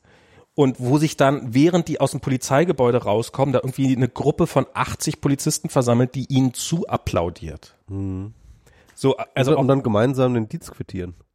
genau, die Leute, die dann, die dann, wo du denkst so, Und dann denke ich mir, ja, perfekt, braucht nicht wiederkommen. Tschüss. Ja, das, das ist aber, aber eben auch, dass da offensichtlich gar kein, keinerlei Bewusstsein bei sehr, sehr, sehr, sehr vielen Leuten dafür da ist, ähm, dass, dass es vielleicht nicht ganz so geil ist, Leute einfach ins Krankenhaus zu schlagen ohne Grund. Ja, Und dass sie deswegen keine Helden sind. Und dass Dinge vielleicht, also dass, dass man auch eine gewisse Verantwortung hat. Und ich habe, ähm, ich habe, ah, jetzt weiß ich nicht, wie er heißt, äh, ein, ein Komiker, von dem habe ich gestern ein Video geteilt, der, der so meinte, dass sie immer ja, wenn, wenn, wenn mal wieder ein, ein Schwarz, ein Polizist einen schwarzen, unschuldigen Mann Menschen ermordet hat, dass dann immer heißt, ja, there are a few bad apples. Und dann so, ja, geile Begrifflichkeit für Mörder. Und ähm, so Bad Apple. Das ist so, und das klingt ja auch so, das klingt so total harmlos. Ja, hin und wieder ist halt mal, hin und wieder ist mal ein Apfel schlecht. Und zum einen, das, das habe ich jetzt irgendwo gelesen, hat jemand, der Spruch ist eigentlich, a bad apple spoils the bunch. Also ein, ein schlechter Apfel verdirbt dir die ganze Ernte. Die ganze Ernte. Ja. Ähm, das ist der eigentliche Spruch. Also in dem Moment, in dem man sagt, ja, das war nur ein, this was just a bad apple, sagt man eigentlich, und, und so tut, als ob man sich nicht drum kümmern bräuchte. Da, da gibt es tatsächlich auch interessante Studien zu, also dass halt tatsächlich ähm, die Wahrscheinlichkeit für Polizeigewalt in einem Präsidium ansteigt, ist äh, äh schießt dann in die Höhe, wenn tatsächlich du sozusagen diesen einen Bad Apple hast, ne? Mhm. Also das heißt, ähm, das greift so, das ist sozusagen ansteckend, ja. Also wenn wenn du da sozusagen einen ähm, Kollegen hast, der so brutal sadistisch irgendwie unterwegs ist, dann ist die Wahrscheinlichkeit sehr, sehr hoch, dass sich daraus dann halt so eine kleine Epidemie entwickelt, dass halt sozusagen dann plötzlich eine ganze Menge von äh, den, den Bullen dann anfangen äh, zu prügeln und zu schlagen. Ich habe ja, ähm, ein interessanter Zufall eigentlich auch, ne? Es gab ja jetzt gerade vor, ich glaube, ein, zwei Wochen vor zwei Wochen oder so kam halt äh, dieses super lange Feature als Podcast raus bei, wo war das denn? Öffentlich-rechtlicher Radiosender. Also so ähm, äh, über Uri Jallo, der, der, der Fall Uri Jallo. Ja, ja. Ähm, und der ist so richtig, richtig krass durchrecherchiert. Ne? Ja. Äh, so, so ein Radio-Feature über, ich glaube, fünf Folgen. Okay. Ähm, A, eine Stunde. Ähm, und äh, das ist absolut hörenswert. Das ist absolut hörenswert. Äh, das ist ja, also Uri Jallo war ja, ähm, ich glaube auch Asylbewerber, ähm, aber halt mit Aufenthaltstitel irgendwie ähm, hat er in Dessau gelebt. Mhm. Ähm, und äh, der wurde irgendwann aufgegriffen ähm, von der Polizei und äh, der war wohl auch irgendwie leicht angetrunken, hatte was geraucht oder irgendwie sowas so ein bisschen. Und ähm, jedenfalls ist da nicht ganz klar, was passiert ist, aber ähm, er ist halt in seiner Zelle verbrannt. Hm. Und die haben den Leichnam gefunden. Während er an die Matratze gekettet war. Ja, genau. Er war an, an, an das, äh, an, an die Matratze, also an, an das Bett gekettet ähm, und äh, ist dann verbrannt. Und die Version der Polizei ist, ja, der hat sich selbst angezündet. Und ähm, dann hatten sie äh, irgendwie drei Tage nachdem der Tatort bereits schon abgesucht wurde, ist dann plötzlich ein Feuerzeug, ein Feuerzeug aufgetaucht, auch äh, nochmal irgendwo. Ähm, und ja, und also völlig absurde Story eigentlich, ne? Also kannst, also stinkt schon von von von vornherein ja. bis zum Himmel. Und äh, ja, und diese Reporterin, die, ähm, also beziehungsweise nicht nur sie, sondern halt auch äh, eine Initiative zur Gerechtigkeit für Uri Jallo und so, die haben eine ganze Menge in Bewegung gesetzt. Die haben halt ähm, unabhängige Gutachter eingesetzt, die haben äh, Experimente gemacht, wie ist das überhaupt möglich, geht so eine Selbstentzündung überhaupt mit den äh, Materialien, die sie da hatten und so, mit sehr, sehr eindeutigen Ergebnissen, dass das natürlich alles totale Bullshit ist. Ne? Mhm. Ist natürlich auch eine ganze Menge anderer Kram passiert, es sind Akten verschwunden, es sind ähm, äh, Asservaten verschwunden, es sind ähm, Zeugen äh, eingeschüchtert worden und so weiter und so fort. ist auch nicht, es ist auch nicht der einzige ungeklärte Todesfall, den es in dieser genau. Polizeidirektion gab. Es gibt eine ganze es gibt eine ganze Latte von solchen ähnlichen Fällen. Sogar eine ganze Latte, okay. Ja, also nicht eine ganze Latte, also ähm, ich wusste jetzt noch von zwei, einem weiteren. Zwei weitere, zwei weitere, ähm, zwei okay. weitere Fälle. Und Uri Jallo war halt sozusagen der dritte. Ja. Ähm, und ja, also die, der wahrscheinliche Tathergang war wahrscheinlich, dass ähm, sie Uri Jallo halt einkassiert haben und dann auf der Wache einfach vermöbelt haben. Hm. Und zwar so, dass er wahrscheinlich nicht tot war, aber halt relativ nah dran und wahrscheinlich schon im Koma. Also sie haben ihn einfach bewusstlos geprügelt. Ja. Und, ähm, und ihnen war wahrscheinlich klar, dass sie ähm, Probleme bekommen würden, wenn das rauskommt. Und deswegen haben sie ihn verbrannt.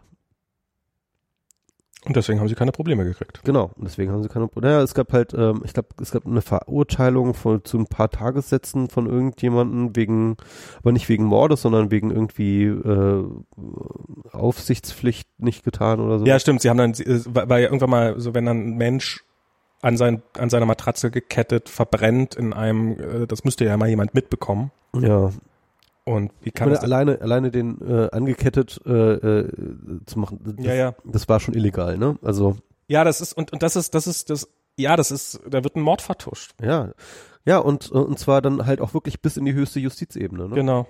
Und man kann das natürlich, man kann natürlich auch vieles erklären mit, ähm, die wollen das nicht wahrhaben, die wollen, ähm, äh, die wollen, die wollen nicht daran glauben dass Polizisten äh, da einfach äh, jemanden umgebracht haben. Ja, macht eine Unschuldsvermutung, ist ja richtig. Aber ähm, aber ich meine, bei so einer so offensichtlichen Lage, ne, also das äh, haben sie mehrmals die, ähm, äh, sie haben ja nicht, sie haben es ja gar nicht probiert, wirklich rauszukriegen. Sie haben ja mehrmals äh, die äh, Ermittlungen abgebrochen. Ja. Und das ist halt, äh, ja, also das sind, ähm, das sind richtig, richtig üble Dinge und äh, Uri Jallo ist halt auch kein Einzelfall, ne? Also in Deutschland. Das ist, ich habe auf Twitter hat neulich irgendjemand geschrieben, ja, ich habe hier gerade eine Mandantin sitzen, die hat äh, gesehen, wie ähm, ähm, Polizisten jemanden rassistisch angegangen haben und hat sie zur Rede gestellt und wurde dadurch und sitzt jetzt gerade mit Blessuren hier vor mir.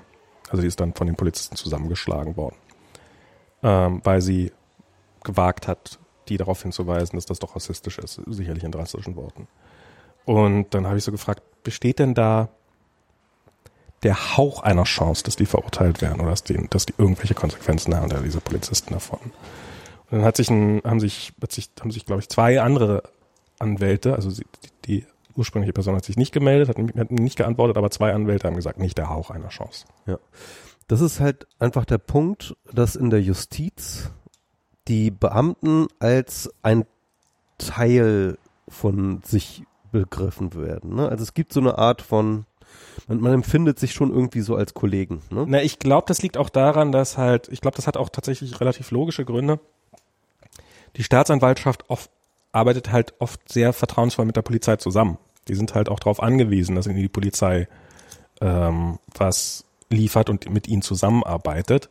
Und wenn du halt mit jemandem jahrelang vielleicht sogar sehr gut oder gut zusammenarbeitest, dann überlegst es dir dreimal, bevor du, oder, oder dann, dann fällt es dir vielleicht sogar schwer und wenn, und vielleicht weniger pragmat oder pragmatischer, dann überlegst du es dir dreimal, bevor du den jetzt an, an den Karren pisst. Ja. Weil die Wahrscheinlichkeit, dass die danach nicht mehr so gut mit dir zusammenarbeiten, ist natürlich auch sehr, sehr hoch.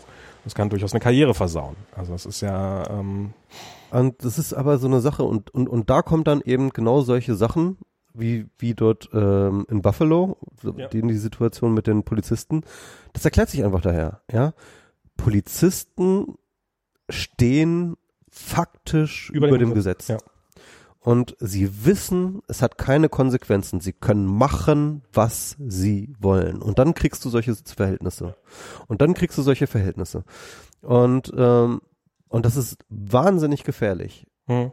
Und äh, dann musst du dir nochmal, zumindest in Deutschland, ähm, ich habe da nicht so gute Informationen darüber, wie das in den USA ist, aber äh, in Deutschland kommt ja praktisch äh, alle zwei Wochen wieder heraus, dass irgendwelche rechten Netzwerke innerhalb der Polizei existieren, die ähm, mit Nazis zusammenarbeiten, mit Nazis Daten austauschen, mit Ma Nazis marschieren und so weiter und so fort.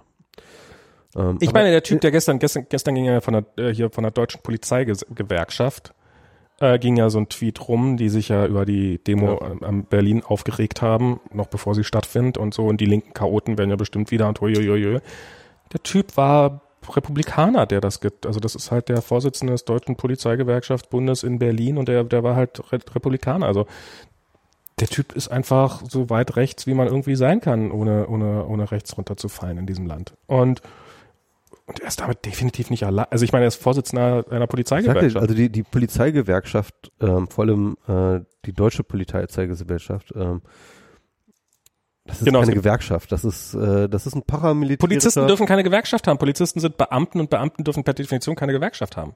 Ich weiß nicht, sie haben ja eine, also. Ja, sie haben die, aber sie dürften sie nicht haben. Sie dürften keine Gewerkschaft haben. Sie dürften keine. Sie dürften keine, als, als Beamter, das ist halt eine der wenigen Sachen, die du, die du, du gibst ja, ich, halt. Du ich weiß, ich weiß, dass es so, so, so ein Gesetz gibt, aber vielleicht gibt es für, ich dachte immer, es gibt vielleicht irgendwie für Polizisten, äh, Vielleicht sind eine, Polizisten, eine Ausnahme. alle Polizisten Beamte Ah, oder stimmt, sowas. stimmt. Polizisten sind gar nicht mehr beamtet. Ah, okay. Also, oder viele jedenfalls nicht. Okay, vielleicht sind, äh, sind viele gar nicht ver verbeamtet, aber dieses, und,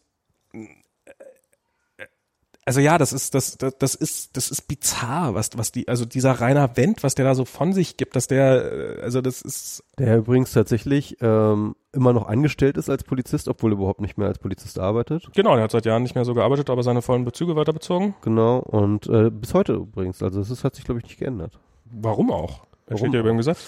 Ja, ja. Also ähm, und das ist auch das ist so vielleicht noch mal so ein allgemeineres Problem, ne? Wenn du halt so eine Institution hast, die dafür da ist, ähm, Gewalt auszuüben mhm. und äh, das Gewaltmonopol auszuüben, dann und vor allem mit diesem auch mit Selbstverständnis. Wir sind wir sind per Definition ja die Guten.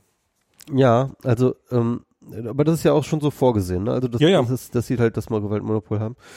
Aber dann hast du halt auch gleichzeitig eine Form von Machtkonzentration, die auf die du sehr, sehr aufpassen musst, sage ich mal. Ja. Und ich glaube, dass da hat der deutsche Staat komplett, ähm, also nicht nur der deutsche, aber nicht nur der deutsche, also auch der, gerade auch der amerikanische der Staat. Der amerikanische Staat ähm, hat einfach Die, die meisten Staaten haben da wahrscheinlich sehr ja, ja. Äh, stattdessen haben sie die halt aufgerüstet, immer weiter militaristisch aufgerüstet. Ähm, ja, ich finde das auch so krass, wie auch deutsche Polizisten diese schwarzen Uniformen und sowas und wie, wie, wie so diese, diese ganzen. The Riot Gear. Diese, ja, das sah ja vor ein paar Jahren auch noch anders aus. Da hatten die halt noch diese grünen Uniformen mit diesen weißen, äh, ist, äh, weißen, weißen Helm an und es sah noch nicht ganz so Star Wars mäßig aus, wie es jetzt aussieht. Und, und ich habe so auch so dieses, ich habe ich habe irgendwann mal zum zehnjährigen Abi-Treffen habe ich mich mal mit jemandem unterhalten, der danach zur Polizei gegangen ist. Ähm, jemand, der ähm, von dem ich weiß, dass er mal einen Schwulen zusammengeschlagen hat, weil er ähm, weil es gewagt hat, ihn anz also ihn nach seiner Telefonnummer zu fragen. Ähm, also er ist halt irgendwo, er saß irgendwo in einer Bar und ist halt von einem Schwulen gefragt worden und dann hat er ihn halt verprügelt. Der ist danach zur Polizei gegangen. Und der hat mir auf dieser, auf diesen, auf diesen, auf dieser Party, auf dieser Abi-Party dann erzählt, ähm, so von wegen, ja, und da gibt's so Kataloge, da, da hole ich mir einen Quarzsandhandschuh. Also der ist halt bei dieser Riot Police auch. Und dann gibt's halt irgendwie Standardausrüstung und dann kann man sich auch irgendwie Quarzsandhandschuhe. Und die sind nicht, kriegt man zwar nicht als Ausstattung, aber die darf man halt trotzdem nehmen, das ist nicht direkt verboten. Und so Quarzsand, dann hat man halt nochmal ein bisschen mehr Wumms. Er meinte dann so, ja, so ein Schlag mit normalen Handzug, der tut halt weh, mit dem habe ich dann auch einen Kiefer gebrochen.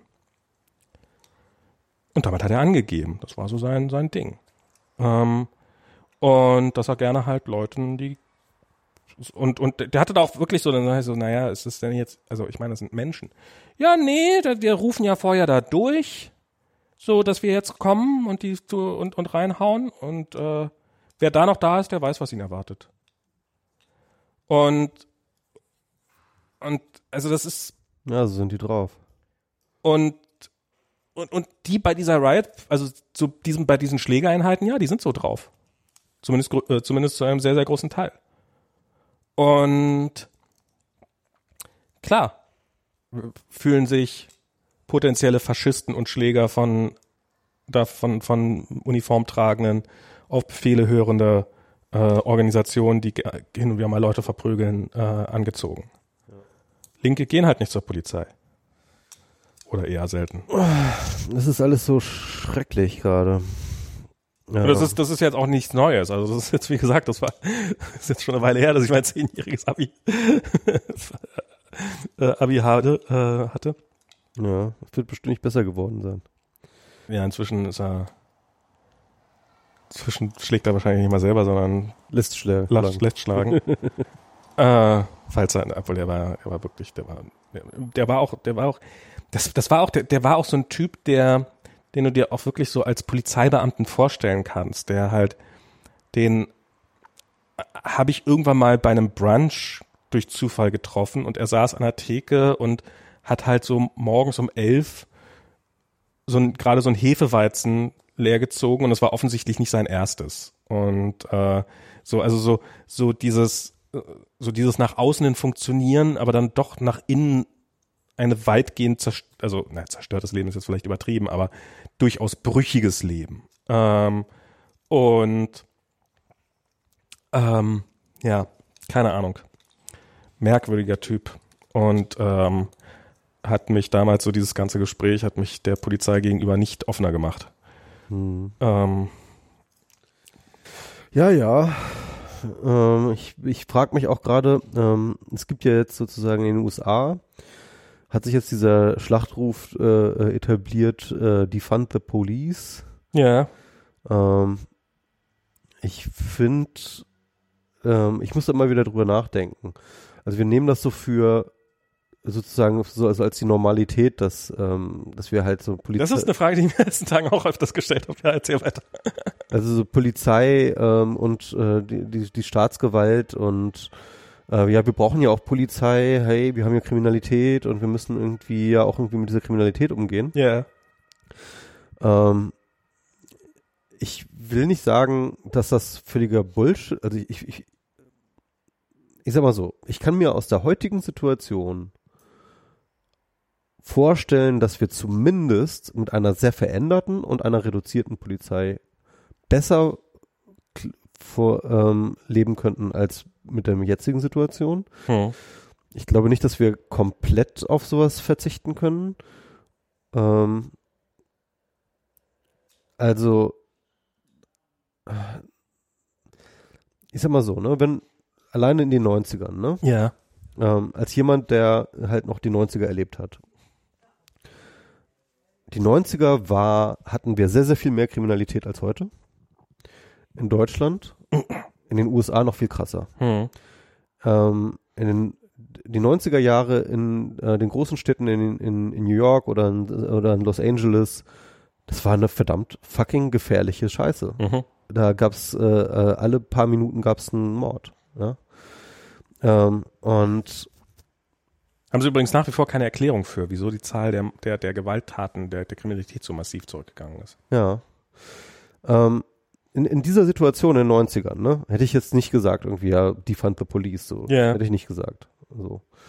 Ähm, wobei man da auch drüber streiten kann, wie effektiv jetzt die Polizei jetzt genau diese Art von Gewalt irgendwie eindämmt oder nicht oder wie auch immer aber zumindest gab es auf jeden Fall ein extremes ähm, Bedürfnis nach Sicherheit. Ja, ähm,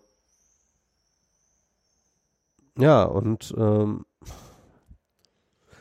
ich kann mir gut vorstellen, dass die Polizei aus deren Perspektive, wenn die jetzt auf die Gesellschaft schauen, auf, auf Berlin oder was weiß ich, und sagen so, ja, klar, äh, die Kriminalität ist zurückgegangen und ähm, hier, wir sind übrigens, die ihr dafür danken könnt. Ne? Also es wird ganz sicherlich so sein, dass sie das so sehen. Ich natürlich glaube, ich glaube aber nicht, dass es, es so ist. Wahrscheinlich werden sie, natürlich wird es vielleicht irgendeinen Einfluss gehabt haben, aber ähm, ja, vielleicht. Vielleicht, vielleicht auch nicht. Ähm, oder, oder zumindest kann man darüber diskutieren, wie groß der Einfluss ist. Ich glaube zumindest nicht, dass es der einzige Einfluss ist. Definitiv nicht. Und ähm, wahrscheinlich, wahrscheinlich müssten wir wirklich einfach da mal ein bisschen mehr forschen. Ja? Ich, also ich meine, wir, wir wissen ja eigentlich auch so viel, so viel, ja. Zum Beispiel, wir wissen, dass ähm, Gefängnisse nicht funktionieren. Ja? ja. Das ist die, die, die, die Wissenschaft dazu ist seit den, ich glaube, 60er oder 70er Jahren, ja, ist die eindeutig. Ja. Wir wissen es. Wir wissen, dass Gefängnisse Kriminalität befördern. Ja. Das, das ist einfach ein Fakt und das tausendfachen Studien nachgewiesen.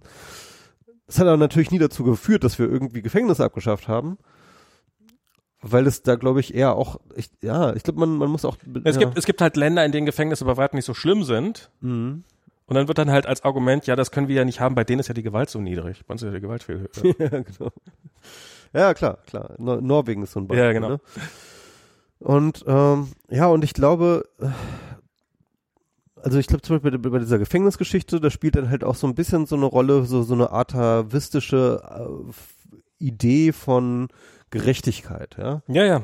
Also ähm, da hat jemand halt einen Fehler gemacht und dafür muss er jetzt auch büßen. Und Genau. wenn das Gefängnis nicht scheiße ist und wenn es nicht ihm nicht sozusagen bricht, ja, dann ähm, äh, dann dann ist der dann ist keine Gerechtigkeit widerfahren. So. Es geht ja, es, es es ist ja, es ist ja die Frage, ob es denn das Ziel eines Gefängnisses ist, die Gewalt zu reduzieren oder die Zahl der Straftaten zu reduzieren, die Kriminalität zu reduzieren. Offiziell schon, ne? Ich, ich weiß nicht, ist, ist, ist das, ist das so die Ich Begründung? meine, in den USA ist es eine Correction, ähm, da geht es um Korrektur. Ja. Ähm, es in, in Deutschland ähm, äh, ist halt diese Sozialisation schon auch immer eine ro- große Rolle und ähm, also äh, zumindest wenn man Foucault glauben will, ne, das ist so die Geburt des Gefängnisses, geht es schon sozusagen um die Disziplinierung des äh, Individuums, um, äh, um sozusagen wieder ein Teil der Gesellschaft zu werden. Ja. Also das, das, das die eine, aber ich, also um jetzt bei der, bei der Diskussion um die Polizei zu, fra zu bleiben, ich glaube, dass es viele Leute gibt und ich meine, das sehe ich ja zum Beispiel bei Kolja, sehe ich das ja auch so ein bisschen, wenn der halt erstmal von der Polizei ein sehr positives Bild hat. Er hört jetzt gerne hier so Was ist was nennt sich, das ist so ein, so ein ich wollte gerade sagen, beim Podcast, so sind so, ist so eine Kinderinformations, ähm, Ich habe früher die Bücher gehabt. Genau, da gab's so, so Bücher und so und er hört gerne die, die, die, die Audiosachen dazu und guckt sich die Videos an und sowas. Und da gibt's auch Folgen mit der Polizei und da ist, wird natürlich die Polizei tendenziell in ziemlich,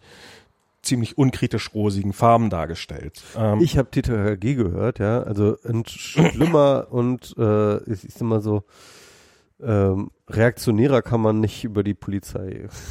also ja, ja, also ich, äh, ich, ich werde definitiv auch, ähm, also wir haben auch, er hat gestern auch auf dieser Demo halt gefragt, so, wogegen protestieren wir? Gegen die Polizei. und, und, und, und, und dann merkte man, wie es so, also tatsächlich habe ich das auch gesagt, ja, auch gegen Polizeigewalt und so. Und dann, wie es dann anfing zu rattern. Und ich glaube, das ist gerade bei, bei konservativeren Leuten, die wollen das vielleicht nicht sehen oder sie können es nicht sehen oder ich weiß nicht was, aber so dieses, dass das, dass die Polizei halt nicht so ein über den Dingen schwebende Einheit ist, Instanz, die dann so vereinzelt runterkommt und sich die Bösewichte rauspickt und dafür sorgt, dass die Kriminalität sinkt, sondern es sind halt Player. Das sind halt die Polizeigewerkschaften in den USA, kannst du halt zum Großteil als kriminelle Vereinigung bezeichnen. Die haben halt ähm, eben, also und davon gibt es ja, und inzwischen sind die Fälle, ist die Zahl der Fälle, die ich davon mitbekommen habe, so groß. Am Anfang denkst du, das ist doch Bullshit, das ist doch irgendwie eine erfundene Geschichte. Also was weiß ich was, gibt halt irgendwie, gab vor ein paar Jahren in Baltimore, ist da, gab's halt so Fernsehaufnahmen, ah, bei, so beim Riot ist eine, ist eine, ist eine, ist eine Apotheke zerstört worden von Riotern und so mhm, und komplett ausgeräumt worden. Und dann stellt sich raus, nee, die Polizei hat das, hat, hat die eingeschlagen und ausgeräumt, weil die Polizisten haben danach die Drogen, also die, die, die Medikamente, die sie dabei geklaut haben, dann verkloppt. Also das ist ganz. Wunderbar erwischt du das. Ja, aber hat wahrscheinlich trotzdem keine Konsequenzen gehabt. Also, und, und es sind halt, es gibt halt auch, es ist ja auch die, diese bizarre Situation in den USA, dass zum Beispiel sehr, sehr viele Polizisten nebenbei noch was anderes machen. Also, dass sie noch Nebenjobs haben. Und dass sie zum Beispiel als Sicherheitsleute arbeiten. Obwohl eigentlich in den meisten Städten die Polizeibeamten zu den, also zumindest die Pol- Police Departments zu den bestfinanziertesten Einrichtungen innerhalb der ganzen Stadt gehören. Und dann hast du halt so diese, diese Instanzen, die offensichtlich nebenbei noch irgendwie als Security arbeiten oder Berater oder weiß der Teufel was, die halt, ähm, es gibt, es gibt Get Out of Jail Free Cards. Das ist, und das ist nicht mal irgendwie, das ist, das, das verhandeln Polizeigewerkschaften, wie viele Get Out of Jail Free Cards jeder Polizeibeamte bekommt. Das, also das heißt, du hast eine, du hast, du kriegst, du kriegst so eine Karte und die kannst du dann zum Beispiel an deine Verwandtschaft verteilen. Und wenn du wegen, ähm, wegen einer Geschwindigkeitsüberschreitung, also jetzt sicherlich nicht bei schwereren Verbrechen, ähm, ertappt wirst, dann kannst du diese Karte hinhalten und es ist, es ist, ist, ein, ist, ein, ist keine Sicherheit, dass das funktioniert, weil es gibt wohl auch Polizisten, die darauf sehr, sehr allergisch reagieren, weil das ist halt das nicht offiziell natürlich, das Ganze. Ach so, das ist, das ist so ein inoffizielles System. Das ist so ein inoffizielles Ding, aber das wird halt bei den Verhalten, also es ist halt ein Teil des, des Bargains, wenn, wenn die Polizisten, wenn die Polizeigewerkschaft, die halt in den USA sehr, sehr stark sind, mit der Stadt verhandeln, die, die dann halt mit reinspielen. So, ja, okay, dann kriegt er hier von den Karten noch ein paar mehr. Und Scheiße, wir müssen diese, wir wir müssen nicht einfach die fanden, wir müssen die zerschlagen, die Gef ja, ja, das ist, das ist, das ist, das, das hat bizarre Züge. Das hat ja. wirklich und, und dass die, und in den USA ist es definitiv so, dass die Polizei mehr Schaden anrichtet als alle, alles Verbrechen zusammen. Also die finanziellen Schaden, die, die die Polizei durch, durch diverse Sachen verursachen, sind höher als durch alle Diebstähle und so weiter. Also wird das ausgerechnet? Das, das wird ausgerechnet. Wo, hast du da sowas? Ich kann das gerne mal raussuchen. Okay, das wäre vielleicht ganz gut. Und ähm, das ist schon ziemlich, äh, ziemlich, ziemlich, äh, ziemlicher Statement. Und ich würde hoffen, dass es und und jetzt kann die Polizei natürlich argumentieren, ja, wenn wir nicht da wären, also ja, hin und wieder passieren halt Dinge. Ähm, aber ähm, dass dann halt, äh, dann, dann wären die, dann wären die Gewalttäter natürlich noch viel, viel höher. Aber es ist auf jeden Fall nicht so, dass die Polizei keine negativen Effekte hat. Die hat ganz massive negative Effekte und irgendwann überwiegen die negativen Effekte die positiven Effekte. Ganz ohne Frage. Und das nächste ist, man kann auf jeden Fall versuchen, die negativen Effekte zu reduzieren und die positiven Effekte zu stärken. Aber wir leben in einer Gesellschaft, in den USA ist das noch krasser als hier, aber wo man die Polizei faktisch nicht kritisieren kann wo man die Polizei nicht zur Verantwortung ziehen kann. Vor allem zur Verantwortung nicht, ne? Und also wo man halt den Polizisten, die vielleicht keine Arschlöcher sind, eigentlich einen, einen Undienst, also man lässt die eigentlich hängen. Weil was ist denn mit den Polizisten, die keine Arschlöcher sind, die keine, die, die sich an geltendes Recht halten, ähm, innerhalb dieser Polizeidirektion, die dann oftmals sicherlich auch doof dastehen, vielleicht nicht so gute Chancen haben, Karriere zu machen, denen es schlechter geht. Die, die in einem Umfeld arbeiten müssen, in dem sie eigentlich nicht arbeiten wollen. Und die da vielleicht nur aushalten, weil so nach dem Motto, wenn ich hier rausgehe, dann, dann werde ich durch noch so ein Arschloch ersetzt. Wird sicherlich einige von geben. Und das finde ich, und, und die da so hängen zu lassen, ist, ist mit der Begründung, ja, wenn wir anfangen, an der Polizei rumzukritisieren, dann ist ja irgendwie alles vorbei. Das ist, das ist irgendwie so diese, diese, diese merkwürdige Einstellung, dass man an Sachen, die man gut findet, nie was kritisieren darf. Nein, gerade Sachen, die man gut findet, muss man kritisieren. Weil ansonsten werden sie nämlich nicht mehr lange gut sein. Ja. Ich frage mich halt tatsächlich auch, ähm, ich frage mich auch vor allem in den USA, wie das weitergeht, weil ja, ich, aber ich muss eh aufs Klo, dann bring ich oh. das mit. Was? Jetzt lässt mich jetzt, du hast gerade angefangen zu reden. Wie geht das in den USA weiter? Jetzt kann ich darüber ja nicht weiterreden. Diesen, diesen ganzen, diesen ganzen Rant, den ich jetzt abgelassen habe, der hätte ich doch vorher so schön. Jetzt ist Michi einfach, jetzt geht er hier pinkeln und ich, ach Mann. Ah. Das ist, ähm, übrigens etwas, was ich bei, äh, bei so Zoom-Calls, wenn man dann so mit äh, Bluetooth-Headsets, die ja durchaus eine gewisse Reichweite haben, also so mittendrin denkt, ach, ich glaube, ich gehe mal aufs Klo. Und sich dann kurz vorm Spülen nicht mehr sicher ist, ob man das Mikrofon vorher gemutet hat oder nicht, bevor man aufgestanden ist. Das sind so, das sind so Sachen, die einem nur im Homeoffice passieren können. Ähm, ja.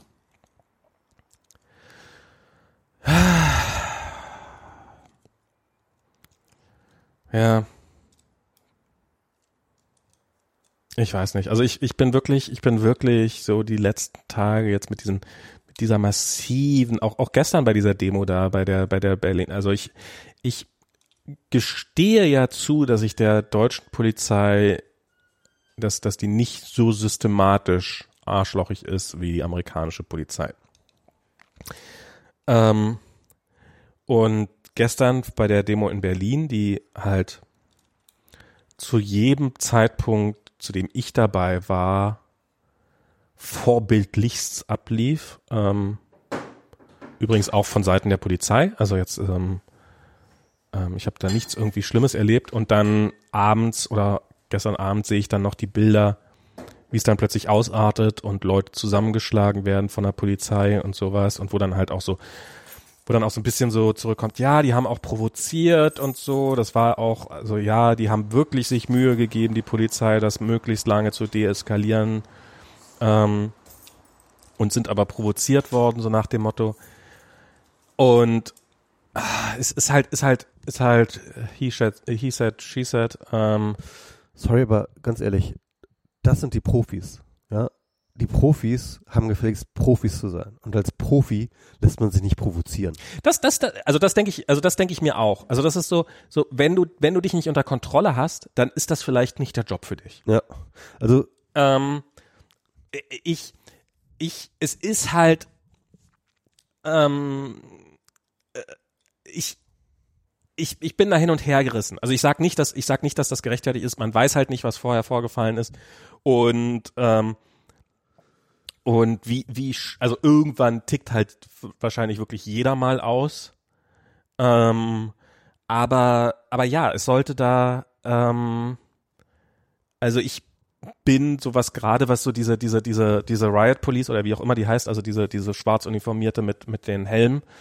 Ähm, ich habe ich hab da auch genug Scheiße erlebt. Also das ist ähm, und wenn ich da irgendwas höre von linken Chaoten oder sowas, ja, ich war auch dabei. Also ich hätte da genauso reinkommen können. Ich hätte mich vielleicht rechtzeitig verzogen. Aber Max wir der linke Chaot. Aber wir, wir kennen ja auch, also ich, ein guter Freund von mir, ähm, was ich damals auch so ein bisschen so, der ist halt auch, der ist halt, hat halt nichts gemacht, der ist halt äh, von der Polizei plötzlich lag er auf der Straße und ähm, war verurteilt wegen äh, Steine werfen. Und ähm, ja, wir waren noch hier bei Nikis. Äh, genau, wir waren bei bei dem Prozess einer Freundin, die jetzt wirklich die harmloseste Person ist, die dem die dieser Planet oder eine der harmloseren Planet, Personen, die dieser Planet gesehen hat. Ich möchte jetzt nicht übertreiben, aber ähm, die auch, wo auch im Endeffekt auch vor Gericht ganz klar rauskam. Was war das Heiligendamm damals? Ne? Genau, Heiligendamm, so G20, wo ich wo ich auch war und ähm, wo wo sie plötzlich angeklagt war, irgendwelche, was halt auch einen Stein geworfen Ja, auch Steine geworfen auf genau, die Polizei ja. und so. Hat sie halt, das ist so völliger Quatsch. Und es konnte eigentlich relativ gut auch nachgewiesen werden anhand von Filmaufnahmen, dass sie das nicht gewesen ist.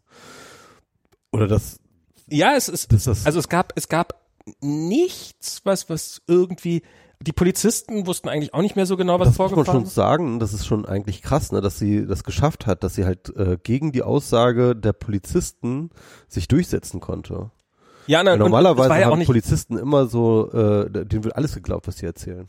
Ja, und es wurde, war ja auch irgendwann mal klar, dass so, so, na, die Polizei hat sich auch eigentlich an Geld, also ganz offensichtlich an geltendes Recht nicht gehalten, weil ähm, derjenige, der den, der das Protokoll unterschrieben hat, war gar nicht Zeuge, der hätte das gar nicht unterschreiben. Ich, ich weiß nicht mehr, Ja. was genau die Details waren. Aber dass man merkte, Die geben sich nicht mal Mühe, irgendwie Genau. ihre scheiß äh, Beweise zu fälschen. was natürlich, wenn du da, wenn du vielleicht an einem Tag irgendwie 100 Leute festnimmst, dass du dich jetzt nicht mehr an jeden einzelnen Fall erinnerst, ist, ist ja auch, aber man merkte, dass auch der, dass auch das Gericht da, hatte ich das Gefühl, so ein bisschen das Ganze dann, dann so angefangen hat, naja, jetzt wollen wir das jetzt mal nicht zu sehr ausarten lassen, als sie mitgekriegt haben, dass die Polizei sich anfängt, gerade um Kopf und Kragen zu reden, weil sie halt offensichtlich, das mag ja nicht mal alles aus bösten Willen, also ich glaube jetzt nicht, dass sie sich vorgenommen hatten, sie da, da drauflaufen zu lassen, aber ähm, aber so ein bisschen, ich finde ich finde das hier in Berlin bei den ersten Mai-Demos, die ja nun, ähm, äh, ich meine, seit 1987 gibt es halt in Berlin diese erste Mai-Demo. Damals ist berühmter, bekanntermaßen Bolle, die, eine Ladenkette, die es heute gar nicht mehr gibt, ist von denen eine Filiale abgebrannt und ausgeräumt worden. Und seitdem gibt es halt in Berlin die ersten Mai-Demos. Also das ist äh, durchaus auch ein statistisch relevantes Datenset, was man da hat. Und mein Eindruck ist, das sollte man vielleicht mal untersuchen, ist so, wenn halt gerade eine konservative Regierung an der Macht ist, dann artet das wieder mal aus. Und wenn halt eher eine linkere Regierung an der Macht ist, dann, dann ist es doch deutlich friedlicher. Und der Grund Ich dafür. glaube, das war jetzt der friedlichste 1. Mai ever dieses Jahr. Ja, okay, das kann natürlich. äh, mh. und einer der Gründe dafür ist, weil halt äh, CDU-Innenminister oder Innensenatoren halt immer sagen, die Polizei muss, muss Präsenz zeigen und muss, muss für Recht und Ordnung sorgen und halt tendenziell so SPD oder Linke, wahrscheinlich Linke, weiß nicht, ob es jemals einen linken Innensenator gab, halt tendenziell sagen, naja, lass uns das Ganze lieber friedlich halten. Und die Polizei hat das Ganze unter Kontrolle. Das ist halt, das, sie kriegen es ja, sie kriegen ja auch mit Nazis hin. Wenn irgendwelche Nazis demonstrieren, das läuft ja immer hyper friedlich ab. Und vielleicht sind die Nazis auch einfach schlau und wissen, dass man da nicht zu sehr draufgehen sollte. Aber vielleicht ist es auch einfach so zu einem, der, der, der, oh, wie Kumpels. Der durchschnittliche, ich will es jetzt vielleicht nicht ganz so drastisch ausbringen, aber der durchschnittliche Das deutsche aber auf jeden Fall durchaus. Riot-Polizist hat wahrscheinlich zu einem, zu einem Nazi mehr an Anknüpfungspunkte als zu einem Punk. Und, und, und ja, auch bei, in Hamburg bei den ganzen G20-Sachen, da, da war es ja wirklich, da war es ja wirklich, ha, die Oder Polizei Olaf Krawalle. Die aber Polizei Olaf Scholz ist ja auch nicht wirklich SPD. Ist ja, ja aber, aber, ja, ja, aber die, die Polizei will Krawalle. Die Polizei hat Krawalle gekriegt. Herzlichen ja, Glückwunsch. Ja, und das war ja wirklich mit Ansage. Und Übrigens ähm, ähm, auch ein großer, äh, große Podcast-Empfehlung zu dem Zeitpunkt, ähm, die Ezra Klein Show äh, mit äh, dem Codes. Wie heißt er? Ah, warte mal. Mit den was? Codes heißt der. Ähm, so ein schwarzer Intellektueller. Ähm, Dan Codes. Nazi Codes. Nee, warte mal. Tan, Tanehisi. Tanihisi Codes. Tanihisi Codes, okay. Tanihisi Codes. Ähm, er ist so ein Schriftsteller, ähm, intellektueller, ähm, sehr, sehr kluger Typ. Und der, ja, die reden halt viel über Polizei und vor allem auch über diese Frage von ähm, Gewaltmonopol, also was wir gerade so auch besprochen haben. Und ähm, der, das, das, das Interessante war, der ist total, ähm, der ist total zuversichtlich. Ja. Also das ganze, das ganze Interview, man, man denkt sich so, okay, jetzt ein schwieriges Gespräch, ne, irgendwie Black Lives Matter, alles gerade, äh, Amerika brennt und jetzt halt äh, diesen schwarzen aktivistischen Philosophen, was ähm, Intellektuellen, äh, dass der gleich so, brennt das Mikrofon. Gleich brennt das Mikrofon. Aber nee, der ist so so total so, ach ja, nee, ich finde das alles gerade ganz gut. So. Und ähm, und er bringt und er meinte halt, er hätte mit seinem Vater gesprochen. Ne? Und sein Vater, der war halt schon in den ähm, äh, 68er ähm, March of Washington und den ganzen ähm, Krawallen dort schon am Start. Und er meinte halt, wenn man das so vergleicht, was ist gerade passiert, ne, mit damals, verglich er halt so, es wäre so ungefähr der Unterschied gewesen, wie ähm, Schwarze von 1900 auf okay. die 68er Demo geguckt hätten. So wäre sozusagen von 68 auf jetzt. Und zwar ähm, aus dem, vor, vor allem aus dem Grund, dass äh, 68, und das macht man sich heutzutage gar nicht mehr bewusst, ne? Diese Bürgerrechtsbewegung, die schwarze Bürgerrechtsbewegung, das war eine rein schwarze Bürgerrechtsbewegung. Das ja. waren nur und ausschließlich Schwarze, die dort für ihre Rechte eingetreten sind. Die hatten keine Lobby. Die hatten praktisch gar keine Lobby. Ja. ja. Und ähm, da hat sich kein Weißer getraut, mitzu, mitzugehen. Und ähm, und die waren alleine. Ja, und Amerika hat die gehasst. Ja. Und das, das weiß man ja auch nicht mehr so. Also, also so äh, Martin Luther King, wird jetzt immer so als der große Heilige irgendwie. Ja, ja, ja. So, ne? Und den, also den, dem würden wir ja total anerkennen, ja. Irgendwie den äh, äh, und, und, und, und, und wie der das gemacht hat. Aber so wie ihr das jetzt hier macht, das ist ja alles total ganz schlecht und so. Das äh, das probiert in den Selbstmord zu treiben. Ja, ja, klar. Also, und das ist, das ist nachgewiesen, das ist keine das FBI, das FBI. Das FBI. Ja, ja, ähm, ja CIA. Ähm, der wurde gehasst. Der wurde gehasst. Ja. Von, von, von, der, von der großen Mehrheit der weißen Bevölkerung wurde der gehasst, wie ohne, unglaublich. Und, ähm, und sie haben ihn ja auch umgebracht, ja. Ich meine. Ja, ja. Und äh, also, ähm, das ist halt das ist halt so, so, so, so verschroben, dieses Weltbild, äh, wie dann mal so, so, so diskutiert wird. Ja, orientiert euch doch mal an Martin Luther King. So, er hat auch äh, Gewaltfreiheit gepredigt, ja. So, äh, ja, ich meine, wir müssen ja nur ein paar Jahre zurückgucken, als hier hier Ka Ka Ka Kapersky, Kasper, Kaper, äh, Kaepernick. Kaepernick, genau. Kaepernick, ja. Als der es gewagt hat, während der Nationalhymne sich hinzuknien. Ja. Was da für ein Aufstand losgegangen ist, wie denn der auf die Idee kommen kann und dass der auch nie wieder spielen dürfen und sowas. Und das hat, hat ihm seine Karriere gekostet. Das hat ihm, ja. Und, und das ist, dass die gleichen Leute, wirklich die gleichen Leute jetzt, ah ja, mach das doch mal friedlich. Ja, fuck you. Ja, ja, ja. Das finde ich, ich finde das. Und das fand ich ganz interessant, dass man dann äh, erstmal klein, ähm, ja, aber warum ähm, drehen wir es nicht mal um und sagen, warum geht's denn nicht mal bei der Polizei friedlich? Ne? Ja, na klar, das sowieso. So, also ich meine, ähm, hä? Und das ist, und das ist halt dieser Bias, ja, weil wir eben diesen das so eingeprägt bekommen haben mit ähm, dem Gewaltmonopol und der, der Polizei, wird das halt einfach komplett normalisiert. Wenn die Polizei gewalttätig ist, dann ist das halt einfach so. Ja. Das gehört so. Diana hat jetzt irgendwie was geteilt. Das war so, ähm, ja, anstatt zu sagen, es ist schlimm, ja, es ist schlimm, dass die Polizei schwarze Männer umbringt, aber warum müsst ihr denn, ähm, warum müsst ihr denn looten? Ähm, also hier ähm, Plündern. plündern. Warum sagt man nicht einfach, ja, es ist schlimm, dass die Leute plünd dass ihr plündert? Aber, aber warum muss die Polizei denn schwarze Leute umbringen? Schwa- Ja. Und das ist, ja. Also Priori Prioritäten. ja, ne? Prioritäten sauber setzen. Und, und, und da fand ich auch übrigens, ähm, ah, wie hieß der nochmal von, von, äh, von, von Daily Show? Ähm, Trevor Noah. Trevor Noah, ja genau. Trevor Noah, ich finde der, äh, ich finde den ja übrigens, äh, der wird immer besser, ne? Ja, der wird zusehends besser. Der ist immer besser und jetzt auch gerade zu Black Lives Matter, Matters, ähm, er hat da ähm, was schön, was Interessantes gesagt und er meinte halt, ähm, Leute fragen sich, warum, warum gehen die Leute plündern? Ja? Mhm. Und er meinte,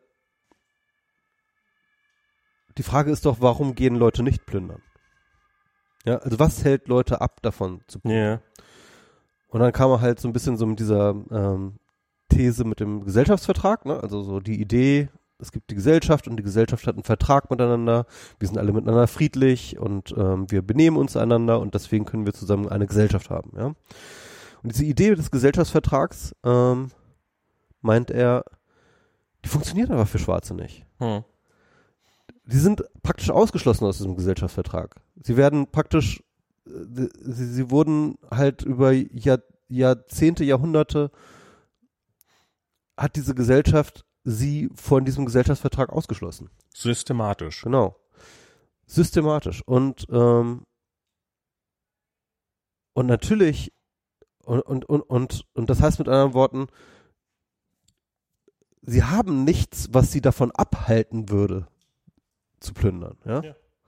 So, und das heißt also mit anderen Worten, das ist, äh, und, und, und das ist, glaube ich, so ein bisschen so die, die, die, die Erkenntnis daraus. Also du, du musst doch erst einmal was zu verlieren haben, damit du dich an diesem Gesellschaftsvertrag irgendwie hältst, ja. Genau, für, für, für uns ist, die, ist, ist der Deal, Der funktioniert für uns. plü Ja. plündere nicht, dann kommst du nicht in den Knast. Aber in den USA, wenn du arm bist oder schwarz oder am besten noch beides, die Wahrscheinlichkeit ist sehr hoch, dass du zusammen bist, und wirst du trotzdem, falls du irgendwo im Weg stehst, in den Knast kommen. Oder vielleicht getötet. Oder getötet werden. Ja. Und, und in den Knast kommen ist halt, ist halt, ähm, also es gibt, also es ist ja wirklich eine, eine komplette Gesellschaftsschicht, die quasi, da fehlen ja komplette Generationen an jungen schwarzen Männern, die sitzen einfach im Knast für absurd lange Zeiten. Ein Wegen, sehr, sehr großer Teil übrigens wegen ähm, Marihuana-Besitz, das mittlerweile in den meisten Ländern genau. legalisiert sind, aber die Leute sitzen da immer noch im Knast. In Kalifornien haben sie es zum Glück irgendwann mal geschafft, das rückwirkend dann wenigstens äh, dann, dann wieder die Leute da deswegen rauszulassen, wo ging es natürlich sofort ein, oh Gott, Kriminelle auf die Straße lassen. Mhm. Ähm, und du hast, du hast eine komplette, du hast Generation inzwischen von Leuten, die da, also die deswegen dann, die deswegen keine Familien aufbauen können, die deswegen kein, sich kein Leben aufbauen können, die halt, die halt im Knast sitzen, die keine Kinder kriegen können, die sie dann wieder, also da, da fehlen, da fehlen mittlerweile Generationen an schwarzen Menschen, weil halt immer wieder die Männer wegen Nichtigkeiten in den Knast gesetzt werden in jungen Jahren. Eben Marihuana-Besitz, irgendwelchen Kleinigkeiten, ja gern mal solche Sachen wie irgendwie, wie war das bei, ähm, wegen irgendwie äh, Ladendiebstahl oder sowas dann für zehn Jahre weggesperrt werden. Also wirklich so diese drakonischen Strafen, die, die bekanntermaßen nichts bringen, die auch, und das ist, das finde ich auch das Spannende an, an, an, an Corona gerade, was ich so festgestellt habe. Corona entwickelt sich immer mehr zu einer armen Leute-Krankheit. Ähm, das ist für uns ist Corona kaum noch eine Gefahr. Aber wo Corona nach wie vor auftritt, ist halt so in diesen Schlachthöfen und in, ähm, ja, okay, alt, ja, in Altersheimen, in, in, in entsprechenden, die sich nicht äh, gut genug schützen und so. Das wird halt immer mehr zu einem Pro Callcentern. in Callcentern, vielleicht bei Busfahrern noch, das wird halt immer mehr zu einem Problem aus dem sich halt reichere oder wohlhabendere Menschen freikaufen können. Ich meine, eben für mich, ja, ich gehe halt nicht ins Büro. Ah, schon. Ah, ist, doch, ist doch eine geile Lösung. Aber ich von zu Hause. Oh, ja, Zoom. Internetverbindung ist manchmal nicht perfekt. Oh, wie doof. Und und das ist halt mit dem amerikanischen Rechtssystem ist das halt auch. Wenn du dir einen Anwalt leisten kannst, dann klar, dann, dann musst du nicht wegen dem Ladendiebstahl so ewig lang im Knast. Dann ähm, musst du, dann, dann ist das, dann hast du, hast du diese Probleme einfach nicht. Aber gerade so diese ärmeren Menschen, die dann halt irgendwie, ähm, also wo es ja dann auch oftmals einfach so ist, die haben keinen Anwalt, den sie einschalten können, die werden für eine Straftat, werden sie ja, in Gefängnissen ist auch übrigens ganz viele Corona-Ausbrüche gegeben. Ja, ja, genau. Die äh, Gefängnisse sind, sind ganz krass dabei. Dieses, du, du, du, du hast irgendwie, du wirst wegen irgendeiner Kleinigkeit, wirst du irgendwie angezeigt und es spielt gar keine Rolle, ob du die begangen hast oder nicht, diese Straftat. Es ist einfach die, die, die, die, die Gleichung ist halt, die, der Staatsanwalt sagt halt, guck mal, du kannst mit uns einen Deal machen. Du machst einen äh, Guilty Pledge, also sagst uns, dass du, dass du schuldig bist, dann kannst du heute Abend noch gehen. Oder du sagst halt, äh, ja. mhm. oder, oder du sagst halt nicht schuldig, ja, dann müssen wir dich halt leider hier behalten. Und dann wirst du deinen Job verlieren in der Zeit, weil du halt einen schlechten Job hast. Und dann wirst du kein Einkommen haben in der Zeit und deine Familie wird zwar hungern. Da gab es auch nochmal eine gute, ähm, ich glaube, das This American Life, die das ähm, einmal ganz gut durchdekliniert hatten an einigen Fällen, dass tatsächlich, ähm, und das hat man, das macht man sich, glaube ich, nicht so klar in den, also im amerikanischen Rechtssystem, ähm, fast alle Delikte gehen äh, als Vergleich raus. Mhm. Und alle Anwälte sind darauf konditioniert, halt einfach Vergleiche zu machen. Und da wird meistens gar keine Verhandlung gemacht. Und, ähm, und wenn du als Schwarzer, ähm, ohne jetzt groß Ressourcen zu haben, irgendwie eines Verbrechens angeschuldigt bist, dann wird dich dein Verteidiger, der meistens ja ein Pflichtverteidiger ist, ähm, also beziehungsweise wenn du unschuldig bist, ne?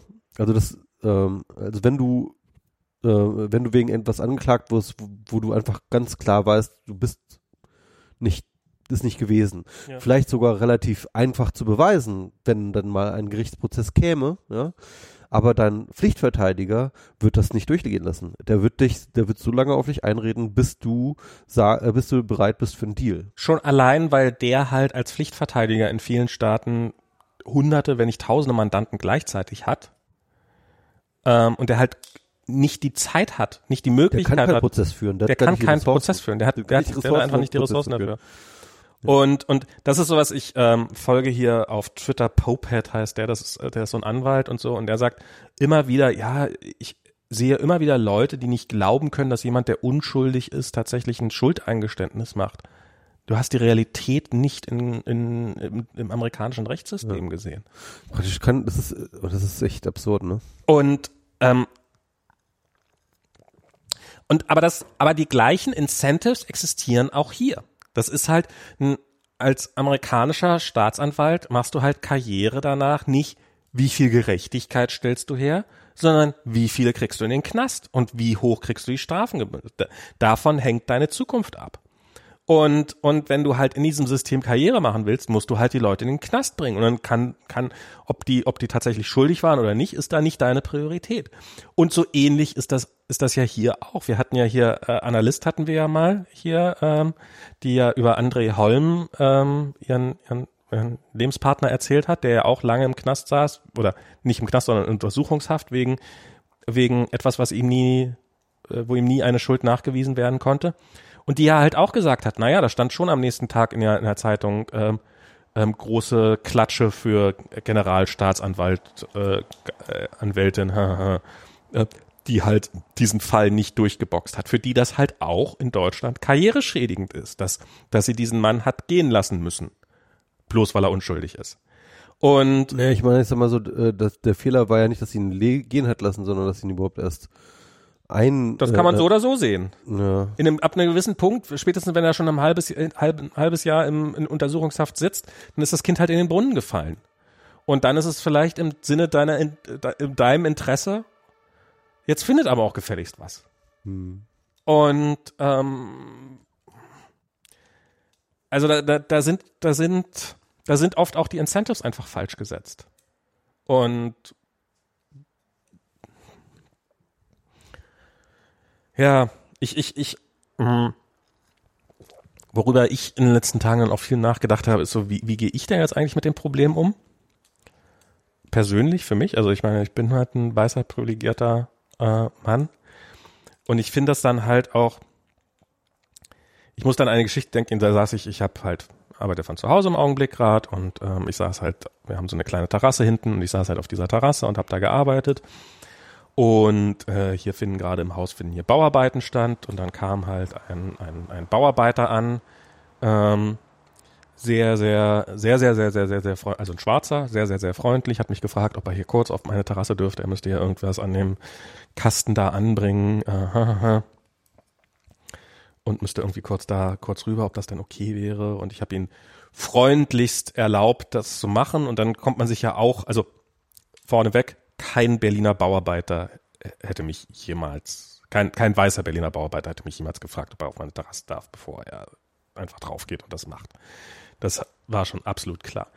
Und, und es gibt ja, und ich denke dann auch so, naja, also ich habe mich dem ihm gegenüber jetzt nicht normal, also nicht so verhalten, wie ich mich einem weißen Bauarbeiter gegenüber. Ja, ja, ich war halt übermäßig freundlich. Und ich glaube, und ich habe so darüber nachgedacht, ist das denn, ist das denn nicht auch in die andere Richtung? Und weiß der Teufel was? Aber ich glaube. Reverse Rassismus oder. Rever oder ja. Ja, Reverse Racism oder wie auch immer man das nennt will. Ähm, aber ich bin zu dem Ergebnis gekommen, nee.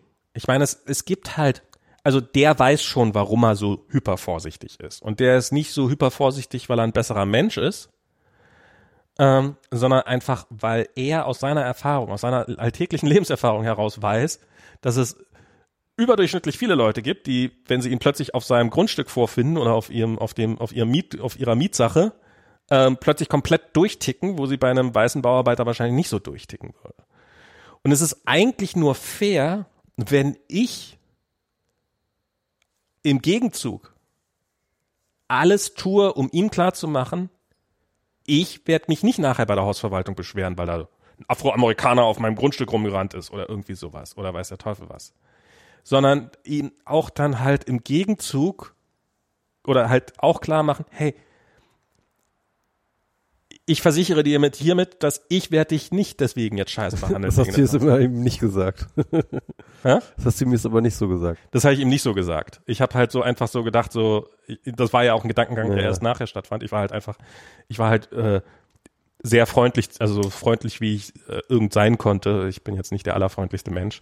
Äh, vielleicht, vielleicht, vielleicht hätte jeder normale Mensch einfach, also ich habe mich für jeden also normalen Menschen normal freundlich gegenüber. Du hast, also, du hast einfach normal, okay. Aus Perspektive von jemand anderem war ich, ah, Max ist mal kein Arschloch. Äh, nee, aber, aber und ich finde es, also ich habe auch so ein Video hier, äh, ich, ich finde es erstaunlich, wie viele Leute sich zu dem Thema äußern. Also zum Beispiel, ich gucke äh, auf YouTube von so einem Tech, Tech-YouTuber, MKBHD heißt dessen Channel, Marquis Brownie, der ist halt so ein, so ein macht halt Telefon-Reviews, eigentlich, eigentlich ziemlich lang, langweilig, aber äh, technisch sehr gut gemacht. Der hat äh, eine sehr schöne Ästhetik. Und ähm, und der hat sich jetzt auch zu diesem Thema Schwarzsein in der Tech-Szene und äh, in diesem ganzen Bereich und wie ist das und wie geht er mit diesen ganzen Sachen um und auch mit seinen ähm, und er kommt offensichtlich auch aus einem ähm, eher wohlhabenderen Haushalt für zumindest für schwarze Verhältnisse. Also er hat wohl schon als Zehnjähriger Golf gespielt, weil es ihm Spaß gemacht hat und so und ähm, okay. und war halt äh, ein bisschen privilegierter ähm, und hat dann halt auch erzählt, dass es also und äh, hat dann ein bisschen so, dass es für seine Eltern durchaus schwer war, einen Golfclub zu finden wo er nicht der einzige Schwarze ist, wenn er, wenn er da Mitglied wird, sondern wo es halt auch mehr als ein schwarzes Mitglied gibt. Aber dass er halt schon irgendwie immer wieder an den Punkt kommt, wo, ähm, wo er halt der einzige Schwarze im Raum ist. Und halt beim Golfen, irgendwie beim Ultimate Frisbee spielen ist so irgendwie sein Ding. Ähm, wusste ich nicht, bei, und, und bei diesen ganzen Tech-Events halt. Und und dass er öfters mal so dieses, dieses Gefühl hat, so er möchte halt nicht der beste Schwarze sein, sondern er möchte einfach einer der besten Punkt sein. Und dass er manchmal auch schon das Gefühl hat, dass er in eine Gruppe, was weiß ich was, in irgendein Team nur reingewählt wird, damit er dann so ein bisschen den der diverse ah guck mal, wir haben auch einen Schwarzen hier drin, um um den Punkt dann reinzubringen und dann so so die, bei ihm die Frage entsteht, bin ich denn jetzt gut? Bin ich denn so gut, dass die mich tatsächlich in ihr Team geholt haben oder haben die mich in ihr Team geholt wegen meiner Hautfarbe? Und ich habe mich bei meinem Job noch nicht gefragt, ob oder doch habe ich inzwischen schon, aber eben als ich den Job bekommen habe, habe ich mich nicht als allererstes gefragt, habe ich den vielleicht nur bekommen, weil ich ein weißer Mann bin. Was in einem Tech-Job sehr, sehr, sehr wahrscheinlich ist, dass ich den bekommen habe in erster Linie, weil ich ein weißer Mann bin. Und ich finde es, ich denke mir auch so, es gibt ähm, viele, viele dunkelhäutige Menschen, viele, ähm, viele Ausländer kriegen im Laufe ihres Lebens, gerade auch in Deutschland, und ich glaube, da macht man sich als Außenstehender nur sehr schwer ein Bild von, beziehungsweise gar nicht, das kriegt man nur mit, wenn man mit den Leuten spricht, kriegt man so viele Steine in den Weg gelegt, dass die dreieinhalb Vorteile, die man hat im Laufe seines Lebens, das bei weitem nicht ausgleichen. Und wo ich dann sage, ja, nimm's mit.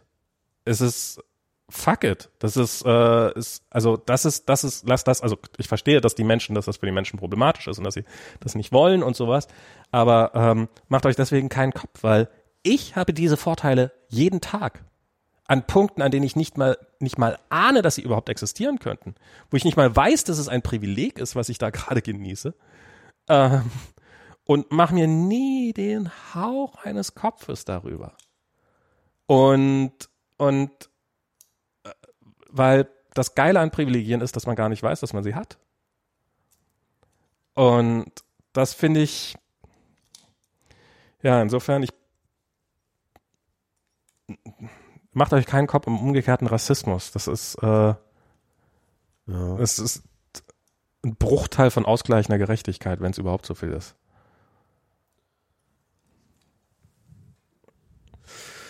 Ähm, äh, bevor ich aufs Klo ging, äh, wollte ich ja nochmal, wollte ich eigentlich was ganz anderes sagen. Ähm, also nicht was ganz anderes. Trump. Also, ähm, ja, nicht, nicht oh. Trump, nur, ähm, also es, es gibt jetzt mittlerweile, mehren sich die Artikel darüber, ähm, wir hatten das im Podcast auch schon schon mal so angedeutet, ne? Wow, was geht mit den USA, was was geht yeah. los und Sascha Lobo hatte jetzt halt einen Artikel geschrieben, wo er ähm, die Möglichkeit eines Bürgerkrieges. Ähm, Den konnte ich noch nicht lesen. ich hoffe, ähm, Sascha hat Unrecht. Ja, es, es, gibt auch, das ist, er ist nicht der Erste so. Es gibt auch ja, in der Washington Post gab es, ähm, äh, es gibt jetzt ein Buch äh, auch, ne? Ähm, äh, ich glaube, das heißt Will He Go oder so. Okay. Also die Frage halt, ja, ja. wird Donald Trump gehen, wenn er, wenn er verliert? Ja. Ähm, das ist gerade die große Frage. Ähm, und das sind alles Fragen, die sind unabhängig von den Ereignissen gerade um Black Lives Matters ähm, relevant, aber die bekommen nochmal eine ganz andere Note durch die mhm. aktuellen Ereignisse. Du hast mittlerweile gesehen, ne, dass der Donald Trump halt tatsächlich die Nationalgarde und äh, die Military Police und ganz komische Leute, wo gar keiner richtig weiß, wo die herkommen. Ja, Leute ohne Badge, also ohne, Leute ohne jegliches Badge, ohne, ohne jegliche Markierung, ohne die auch verweigern zu sagen, woher sie kommen und genau, wer sie sind. Das sind einfach sind, sind äh, eine kleine Armee von Leuten und niemand weiß, ja. wer sie eigentlich sind. Und, und die sehen auch so ein bisschen so aus, als ob sie aus der letzten Maga Rally äh, rekrutiert wurden. Ja. Ähm, auf jeden Fall, ähm, da, da passieren gerade Dinge auch, jetzt sozusagen im Zuge dieser ganzen ähm, Geschichten, die schon in eine sehr, sehr hässliche Richtung deuten. Ja. Und dann gleichzeitig hast du ja meistens bei solchen emanzipatorischen Geschichten ähm, hast du mal einen fürchterlichen Backlash. Ne? Also es mhm. ist ja mhm. tatsächlich mittlerweile, äh, ich glaube, es ist auch ein richtiger wissenschaftlicher Begriff innerhalb, ich weiß nicht, der Gender Studies oder so, dieser Backlash, dass halt tatsächlich ähm, ist relativ vorhersehbar aufgrund äh, von, von jeglicher Form von ja, emanzipativen Protesten oder Fortschritten oder dies und jenes halt sich dann eine Gegenbewegung dagegen aufbäumt, die dann halt umso brutaler zurückschlägt. Mhm. Und ich glaube, man kann das jetzt schon im Ansehen, äh, äh, im, im, Ansatz sehen. Die Leute, äh, die Konservativen, die Rechten in den USA sind außer sich, ja. Hm. Äh, es gab diesen einen Clip jetzt gerade, der relativ wirklich rumging, so von Tucker Carlson, wie der da ähm, äh, in Fox News praktisch durchdreht. Ähm, und also bei denen, äh, die, die tilten so ein bisschen, ne? Hm.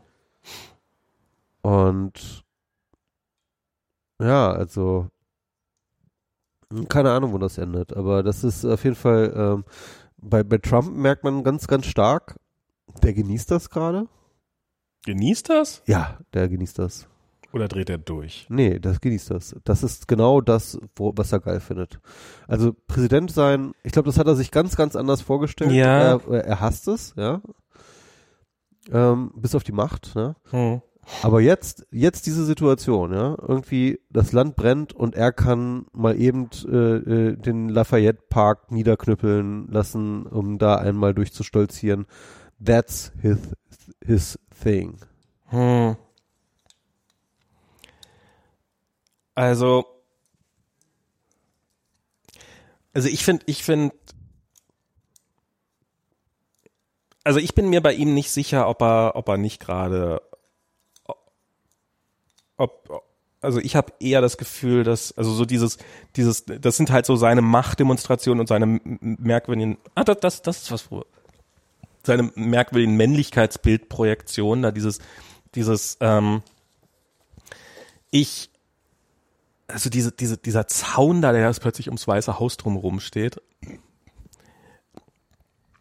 Also wenn man Trump eins nicht vorwerfen kann, dann ja, dass er bisher irgendwie ähm, dass er nicht wenig Mauern gebaut hat. Dass, dass er nicht mit Bildern irgendwie auch ganz gut, obwohl für seine Wähler sind das vielleicht genau die Bilder, die sie brauchen. So dieses, oh Gott, oh Gott, das Weiße Haus ist schon mit einem Zaun, weil, und wir müssen es verteidigen, was weiß ich denn.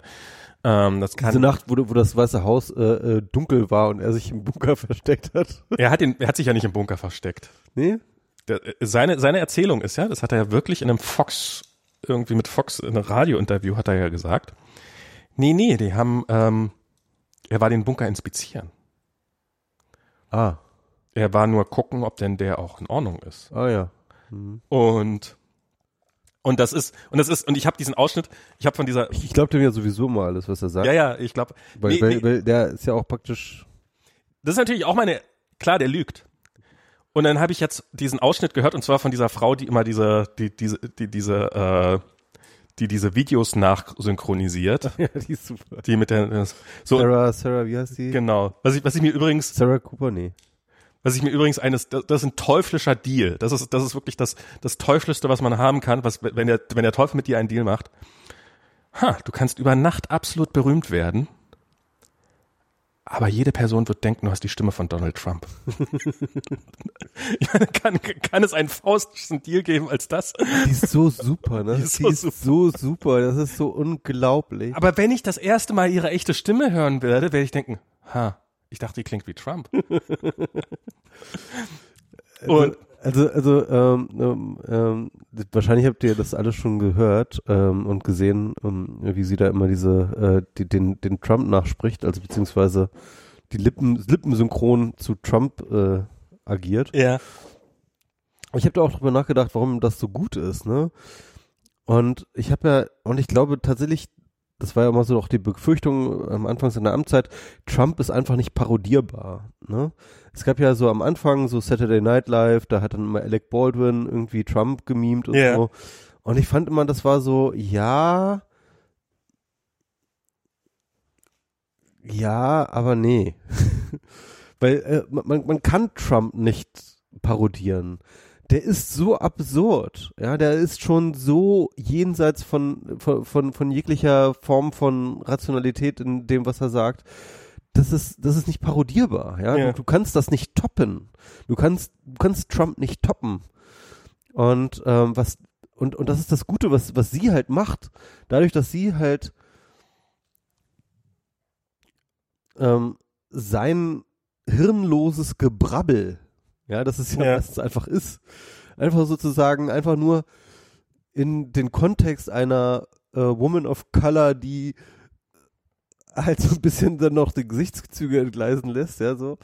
Ähm, das in diesen Kontext umverfrachtet, genau, genau. Um, umverpflanzt, ja, ähm, kommt die gesamte Absurdität, die halt nicht mehr sozusagen geschildet ist durch durch durch die durch diese Macht, ja und diese äh, und, und, und diese Machtfülle, die durch diesen alten weißen Mann und diesen alten weißen Mann, ja, ähm, kommt diese Absurdität noch mal einfach viel brutaler. Ja. Zur Geltung. Im Endeffekt, was sie eigentlich ist, ist ein Passepartout, ja. Man, man, sie, sie, sie, sie, sie, sie macht einfach nur noch sichtbarer, was schon da ist. Ja, das ist, das, das, das finde ich, das, und genau das, genau das ist mir halt in diesem Video, in diesem, und sie hat halt dieses Interview, was ich vorher auch noch nicht gehört hatte, nachvertont. Und da ging es halt darum, dass halt, ähm, so irgendwie, das, ja, ja, nee, ich war ja gar nicht da unten im Keller, ähm, wegen, sondern ich war ja da, um, um den Bunker zu inspizieren, das war ja gar nicht, weil ich eingesperrt war. Und dann hat halt so dieser, dieser Fox das habe ich doch gar nicht gesehen, also das muss ich mir nochmal. Ja, aber kann es denn nicht sein, dass der Secret Service ihnen mal gesagt hat, hey, Mr. President, wäre jetzt schon gut, wenn sie mit runterkommen und so. Nee, nee, die haben gesagt, ich soll den Bunker inspizieren. Zwei, dreimal haben die gesagt, dass ich den Bunker inspiziere. und ich habe mir so gedacht, vielleicht war es ja auch einfach so. Vielleicht wissen die. Ah, der alte senile Mann, wir müssen ihn mal wieder in den Bunker runterkriegen. Erzähl ihm nochmal, der muss den Bunker inspizieren. oh ja, ich muss den Bunker. Ach, kriegt ihr das nicht mal alleine? Na gut, dann komme ich jetzt mal mit den Bunker inspizieren. Vielleicht ist es ja einfach so weit. Vielleicht hat er es ja so weit hinter sich, dass er das wirklich glaubt, dass, dass die gesagt haben, also wir brauchen jetzt dringend jemand, der den Bunker inspiziert. Das kann nur der Präsident persönlich. Also ähm, ähm äh, das letzte von ihr, was ich gesehen habe, es war halt, ähm, es war glaube ich ein älteres Interview, aber das passte ganz gut zu der Zeit, wo er, er hatte ja dieses, hat den Lafayette Park, da hat er ja irgendwie niederknüppeln lassen ja. und dann halt mit seiner Bibel da vor, vor dieser, Gott. vor dieser alten Church zu stehen. Ähm, äh, da gab es halt ein Interview, wo er gefragt wurde, was denn seine Lieblingsbibelstellen sind. Oh ja. So, Mr. Mr. Trump, was sind denn Ihre Bibelstellen? Und er sagt so, ähm, da will ich jetzt nicht so tief drauf eingehen, das ist sehr persönlich. und so, ja, wirklich nicht, nein, nein, nein, das will ich jetzt, äh, das ist, das ist zu persönlich, äh, die Bibel, das bedeutet mir sehr, sehr viel, aber ich habe da jetzt kein Bibelzitat. Ähm, und dann wird er nochmal gefragt, äh, was ist denn, äh, sind Sie mehr so äh, erstes Testament oder zweites Testament, äh, altes, altes oder neues Testament, äh, was ist, was, was sind Sie so? Und dann so, um, yeah, probably equal. Both. probably equal. So. Ja, aber das. So. Und, dann, und, dann, dann fängt er so an zu erzählen, ja, also Leute, die das äh, Art of the Deal hochhalten, da sage ich dann immer so, ja, das ist mein, das ist das zweitliebste Buch, was ich habe. ja, ja. Zweitbeste Buch der Welt. also es ist einfach, es ist einfach zu geil. Der Typ, der Typ, den, das ist das, was ich meine. Er ist die Parodie so, so etwas, Parodie. So etwas kannst du nicht parodieren. Ja. Aber er wird trotzdem von Leuten ernst genommen. Das finde ich, das finde ich nach wie vor das Beeindruckende daran, dass es Leute gibt, die sagen, nee, der ist wirklich ein guter Gläubiger. Ob, ja. Obwohl er, obwohl er wirklich wie ein, wie ein schlechter Schüler, der ganz offensichtlich das Buch nicht gelesen hat und noch nie in seinem Leben vorher in der Situation war, das Buch vorher nicht gelesen zu haben oder nicht auf die Idee kommt, dass ich mal fragen könnte, deswegen. Ähm, ja, ich, also ich bin bei,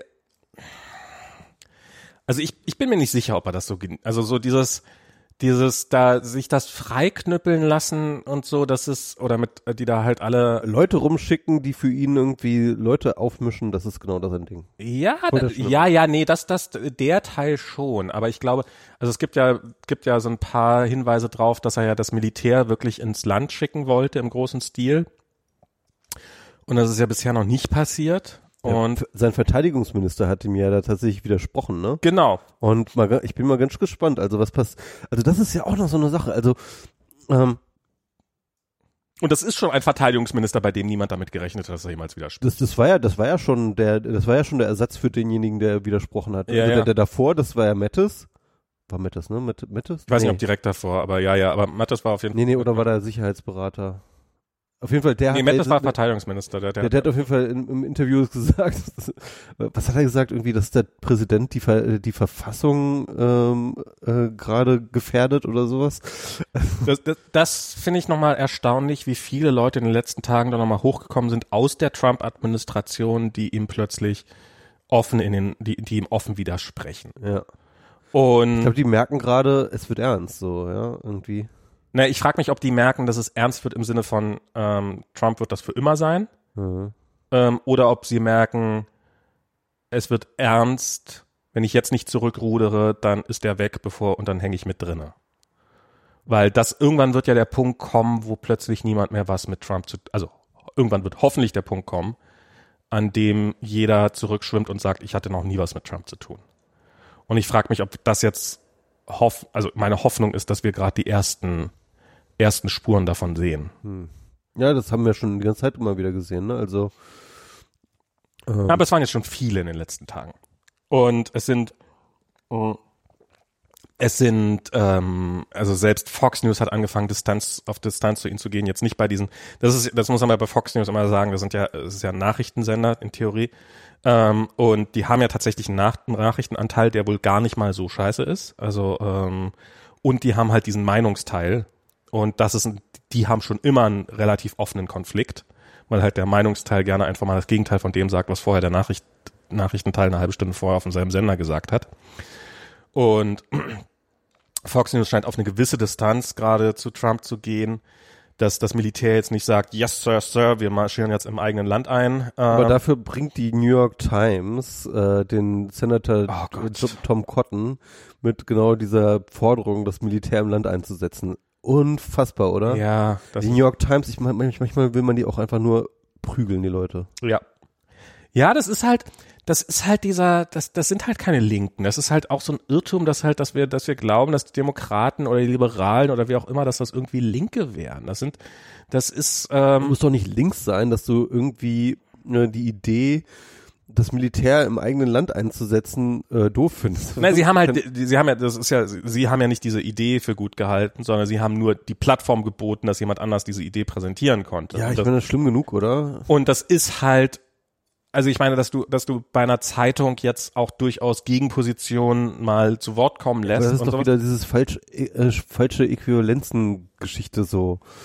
Ja, also, oh. also ich, ich, ich will's, ich will's gar nicht verteidigen. Also es ist jetzt, äh, ja. will jetzt nicht hier so, ich will nicht sagen, dass das irgendwie, dass ich das irgendwie gut heiße. Ich, ähm, ich find's immer wieder, ich find's immer wieder interessant. Dann kommt raus, der, der, äh, äh, der, der zuständige Redakteur hat das gar nicht gelesen, das Ding vorher. Nicht mal die Überschrift? Weil es steht ja schon in der Überschrift drin. Nee, also ähm, die, wenn, wenn, wenn, nein, nein, nein, den, den, den, den, den Artikel. Wo, wo in der Überschrift Release the troops. Ja, Oder move the troops into the cities. Die Überschrift, ah, das lese ich nicht. die, die, die, Überschrift, die Überschrift wird ja meistens nicht vom Autor gemacht, sondern die wird ja tatsächlich von der Zeitung gemacht. Ja, aber der Redakteur, der das gelesen hat, wird doch wohl hoffentlich irgendwie was gelesen haben. Also der wird ja, doch irgendwann mal. Ich habe keine Ahnung. Zumindest der, der Senior-Redakteur hat irgendwie das, das nicht gelesen halt, oder ja, sowas. Ja, also das ist doch das Äquivalent von der Praktikant hat das gemacht. Ja, ist es so. Und, und so also das ist, das ist ja dann doch das, das noch erbärmlichere. Also das ist so, also mit, äh, Diana hat jetzt gerade wieder, äh, ich, ich hatte ja mal ein New York Times Abo irgendwann mal und habe das dann gekündigt, als es dann jetzt hat Diana Ich würde auch ehrlich gesagt echt, also wenn ich die Wahl hätte, also ich habe beides nicht, aber wenn dann würde ich eher die Washington Post, also die finde ich im Zweifelsfall Hatte noch ein bisschen besser als die ähm, New York Times. Das war halt so ein bisschen auch, ja, wir müssen jetzt auch so die Presse ein bisschen unterstützen und so und die brauchen das auch und so.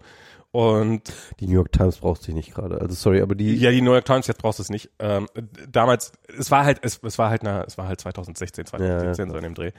Und äh, und jetzt hat Diana gerade die, die und das war anderthalb Tage später, also wirklich als ob die ha von Jana, das Geld ist da. Okay, jetzt kann man den Tom Cotton Artikel veröffentlichen. So, so, so. Das war wirklich, kam direkt danach. Und dann, und dann, und dann, und dann graben sie sich in dieser Scheiße auch noch immer tiefer ein und sowas. Und dann eben jetzt mit dieser, mit diesem, ja, das waren irgendwelche Juniors, die das entschieden haben und das Senior Stuff hat, äh, hatte da gar kein, hatte, hat das gar nicht gesehen. Ähm, und, und so, also es ist schon, oh.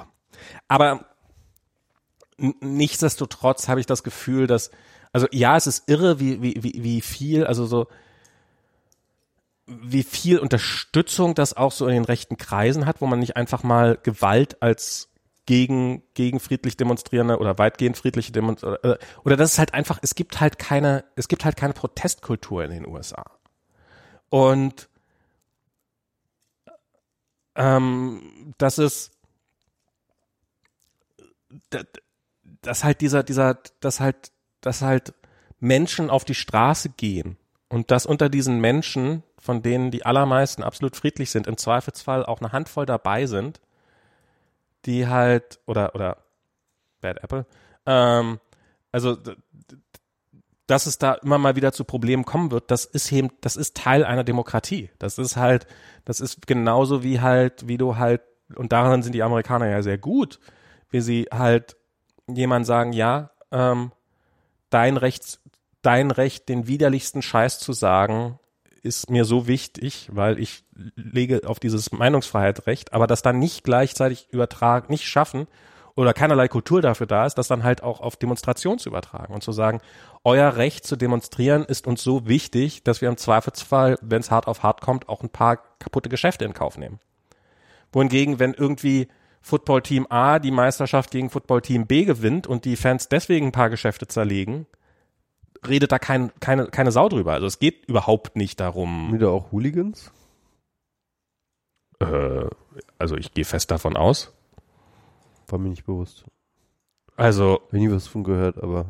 Also dass das so, wenn irgendwie das, das für wenn der, ähm, ähm, wenn, wenn hier NFL-Finale, äh, da, da, da werden regelmäßig irgendwelche Städte zerlegt. Echt, ja? Ja, ja.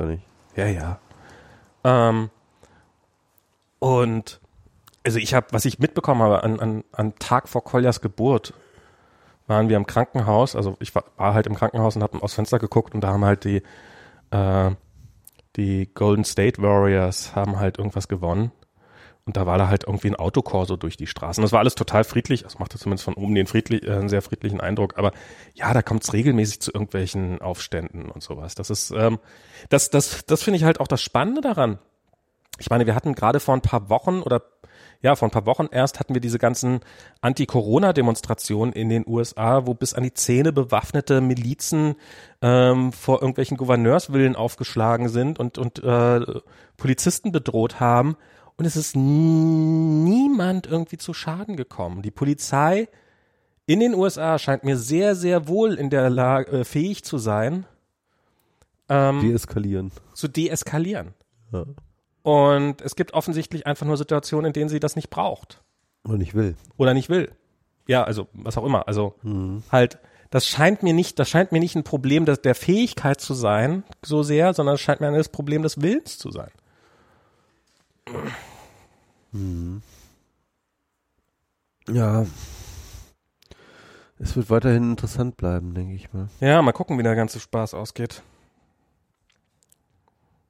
Ja. Ja. Ja. Gesagt.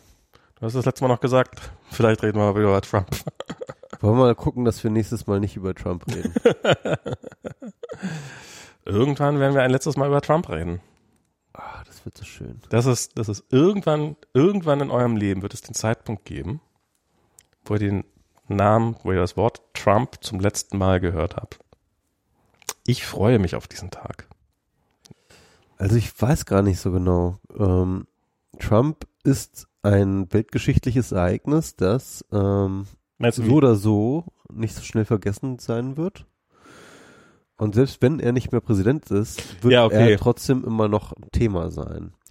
Und ähm, selbst wenn er tot ist, wird er trotzdem immer noch ein Thema sein. Und ich bin mal gespannt. Ich, ich, ich habe überhaupt gar keine, ich, ich, es fällt mir wirklich schwierig, vor, mir vorzustellen, wie in 50 Jahren auf Trump zurückgeschaut wird. Hm. In 50 Jahren. Stell dir mal 50 Jahren vor. Weil Trump ähm, in 50 Jahren, also wenn er jetzt nach dieser Amtszeit abgewählt wird mhm. und geht und auch irgendwie oder gegangen werden muss oder wie auch immer, ja, irgendwie dann, seien wir ehrlich, dann ist nicht wirklich viel Schlimmes passiert. Ähm, er hat dann keinen schlimmen Krieg angefangen. Er hat keinen. Außer gegen die eigene Bevölkerung. Ich meine, das hat bisher. Ja, aber selbst das, also ähm, das, das, das, das wird viel mehr Rauch gewesen sein als Feuer, ja. Hoffentlich. Ähm, und äh, also bisher jetzt. Ja, ja, bisher also, ja, bisher ja. Und ähm, und wenn man in 50 Jahren zurückschaut, dann wird man sagen, boah, ey, vor 50 Jahren hatten die mal einen echt unterhaltsamen Präsidenten. Der hat echt viel Scheiße erzählt, aber der war echt witzig drauf und äh, das war, das war halt so eine Clownshow, so, so eine vierjährige Clownshow, ja. Ohne Scheiß, das wird, das wird rückblickend, wird das, wird das dann, also wenn, wenn Trump jetzt geht, ja, wenn Trump jetzt gegangen wird, dann wird man in 50 Jahren drauf schauen und sagen, das war eine, das, das war eine vierjährige Clownshow. Ah, nein, da wäre ich ja gern dabei gewesen. Ah. Da wäre ich ja gern dabei gewesen. Damals war Politik noch. Man will nie bei Clownshows dabei sein. Ja, also wenn, wenn, wenn der Clown, wenn der Clown, wenn der Clown die Manege betritt, einfach gehen. nee, ohne, ohne ja, Scheiß, ja.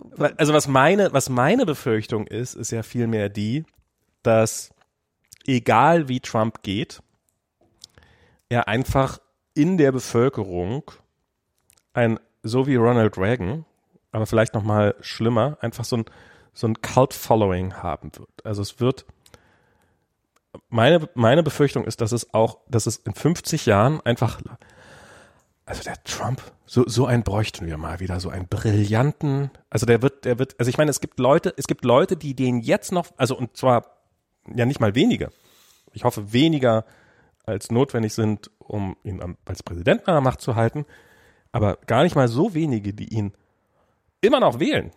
Die sagen, ja, der ist der beste vorstellbare Kandidat. Wenn er mal nicht mehr im Amt ist, dann wird das ja noch eher stärker werden. Das wird ja nicht so, dass das, mhm. also ja, es wird, ich glaube, innerhalb der Macht wird es so, die Leute werden, werden lässt er sich dafür besser verklären, ja. Mhm. Der, der wird super verklärt werden und es wird in 20 Jahren wird es, wird es Leute geben, die sagen, ah, dieser Trump, der war, der war noch ein richtig guter, der war noch so, so. Ja, das, das auf jeden Fall, ja. Und, ähm, ja, und ich, ich glaube auch nicht, dass es so einfach vorbeigeht. Also, also so oder so. Also, verschiedene Szenarien, ja. Also er wird jetzt, äh, stellen wir uns vor, er gewinnt. Dann ist sowieso klar. Äh, und die zweite Amtszeit wird ein Horror. Und äh, also ich kann mir, ich, ich, ich, also ich kann mir den nur apokalyptisch vorstellen. Und zwar so apokalyptisch, wie ich apokalyptisch gedacht habe, als er das erste Mal gewählt wurde. Ja, das ist halt aber diesmal begründeter. ähm, und äh, das äh, die, die andere Alternative, er wird nicht gewählt, äh, beziehungsweise drei Alternativen, ja. Er wird knapp nicht gewählt. Ja. Dann wird er behaupten, äh, Voter Fraud. Klar. Ähm, und äh, dann wird er versuchen, äh, die Leute aufzubringen und dann ähm, was ich, was, was mir halt nicht aus dem Kopf geht, ist, dass ungefähr, glaube ich, ich habe, das ist eine grobe Schätzung, ja, aber ähm, die Trump-Supporter, das ist ein knappes Drittel der Bevölkerung, mhm. ne? Also der, der Wahlbevölkerung. Ähm, aber es ist zufällig auch das knappe Drittel, das ungefähr wahrscheinlich 90 Prozent aller Waffen hat. Mhm. Ja, ich hoffe mal nicht. Naja, ähm. Also was, was, was ich in der Beziehung glaube ich, also das ist was, was ich an Saschas Artikel, warum ich Saschas Artikel auch nicht weitergelesen habe, weil Sascha quasi so, ja, er, er bereitet das schon vor, diesen, diesen, diesen Putsch quasi. Den Trump bereitet nie irgendwas vor. Trump ist nicht in der Lage, irgendwas vorzubereiten. Der, das heißt nicht, dass seine Lakaien irgendwie was vorbereiten ja. oder sowas oder sich auf irgendwas oder sich auf irgendwas einstellen und keinen Bock haben, da zu gehen. Also ich sage nicht, dass das komplett ungefährlich ist, aber der Mann hat einfach keinen Plan. Und insofern halte ich auch eine zweite Amtszeit im Zweifelsfall das es würde bedeuten, dass er sich irgendwie zurückgehalten hat für eine zweite Amtszeit. Ähm, was, was ich für irgendwie, was mir, was mir er kann sich nicht zurückhalten. Er kann sich nicht zurückhalten, genau. Er hat also ich, keine Impulskontrolle. Ja. Ähm, das hat er einfach gar nicht. Genau. Und, und insofern, ähm, das ist nicht so, dass er sagt, ah, wenn ich eine zweite Amtszeit kriege, dann mache ich endlich das. Nein, der macht einfach das, was er gerade macht. Und, äh, nee, der hat auch keinen Plan für eine zweite Amtszeit. Aber was auf jeden Fall, glaube ich, relativ sicher und konsistent ist, ist, dass er sich immer weiter radikalisiert, dass er sich immer sicherer fühlt in das, dem, was er tut. Ja. Dass er immer weitergeht, dass er immer und dass er auch, glaube ich, und das kann man auch beobachten, dass er an diesen autokratisch ähm, diktatorischen Zügen, dass er da ähm, dass er da einen Draht zu findet und naja, den hat er schon lange gefunden. Den, den, den, ich meine, das ist falsch ausgedrückt ähm, dass er, dass er jetzt Wege findet, sie auszuleben. Hm. Ja, also die Gefahr, die Gefahr besteht definitiv.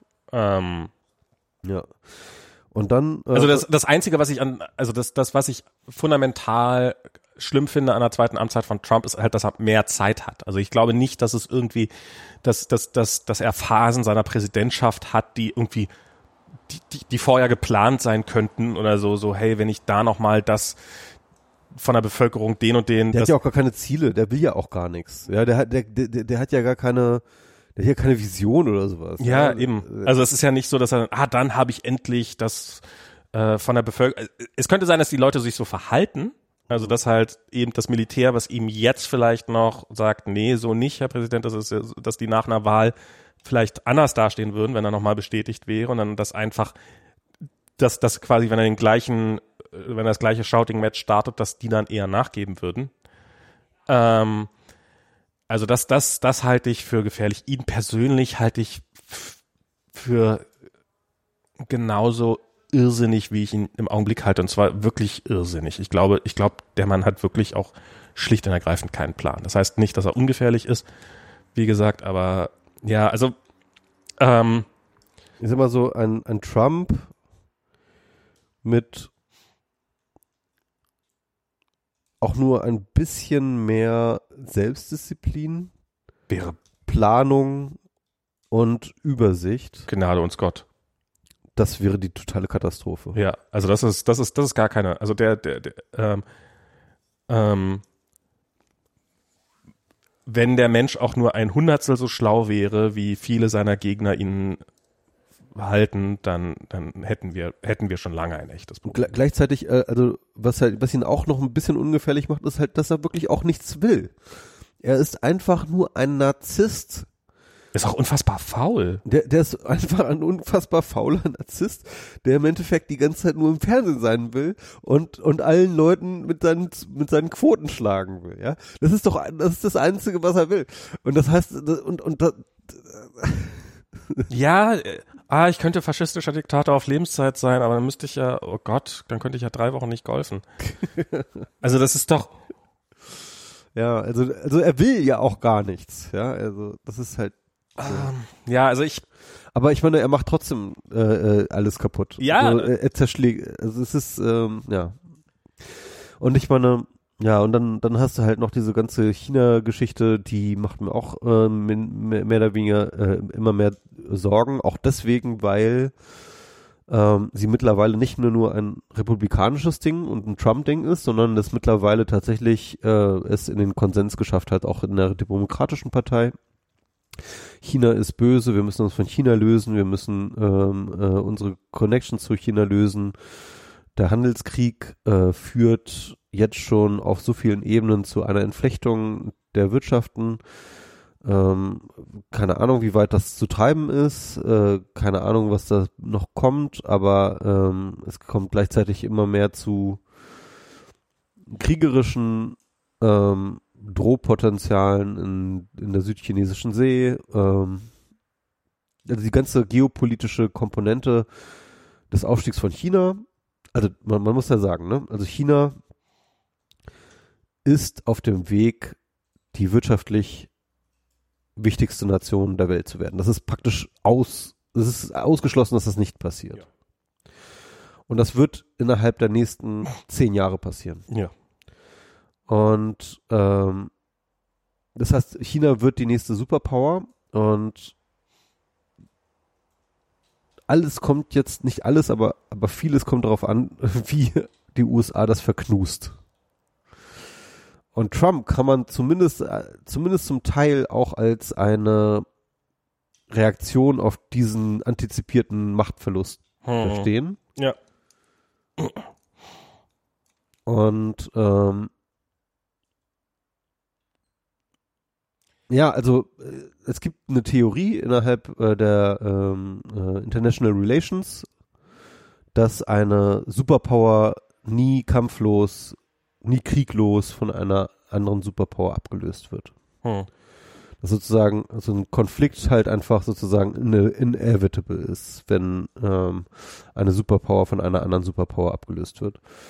Ähm, man, ich gibt ganz viele Leute, die sagen, das ist totaler Bullshit, äh, das ist Quatsch und, ähm, und ich persönlich glaube da auch nicht so dran, dass es so ein Automatismus ist, aber ich sag mal so, es gibt natürlich Konflikt, äh, so, solche, so eine Ablösung bringt Konfliktpotenzial. Logisch. Und, ähm, und das heißt, man bräuchte eigentlich jemand an der Spitze in den USA, die sehr bedacht und besonnen mit einem zurückgenommenen Ego versucht, das Beste aus der Situation zu machen. Na, und oder man, du brauchst jemanden, der durch seine Cloud-Show alle so so weit von der Realität ablenken, dass sie gar nicht mitkriegen, dass sie nicht mehr so Aber ich meine, was ich gerade beschrieben habe, ja? Ja, ja, das ist wenn man sich, der Gegenteil. Wenn man sich das absolute Gegenteil davon an, anschaut, dann ist das Trump. Ja, ja. Und ähm, ja. Was, was, was ich ja gerade noch so ein bisschen, ich weiß nicht, ob man das ernst nehmen muss oder so, aber dieser Rückzug der amerikanischen Truppen aus Deutschland, der gerade plötzlich in so einer Nacht- und Nebelaktion stattfindet. Ach du, die waren doch eh nur noch pro forma da, oder? Ich meine. Ich, ich finde es halt so merkwürdig, weil das halt vom Weißen Haus am Anfang so quasi auch dementiert worden ist, dass das überhaupt stattfindet. Und jetzt so, ja, ja, nee, das hat nicht mit Merkel was, direkt. Was das, was das Weiße Haus erzählt. Ist, ja, aber ich äh, äh, nehmen wir mal an, dass die Theorie, die ich für nach wie vor gar nicht komplett abwegig halte, dass, äh, dass Trumps Boss eigentlich Putin ist. Ach nö. Ähm, oder zumindest der einen sehr großen Einfluss auf ihn hat. Ähm, also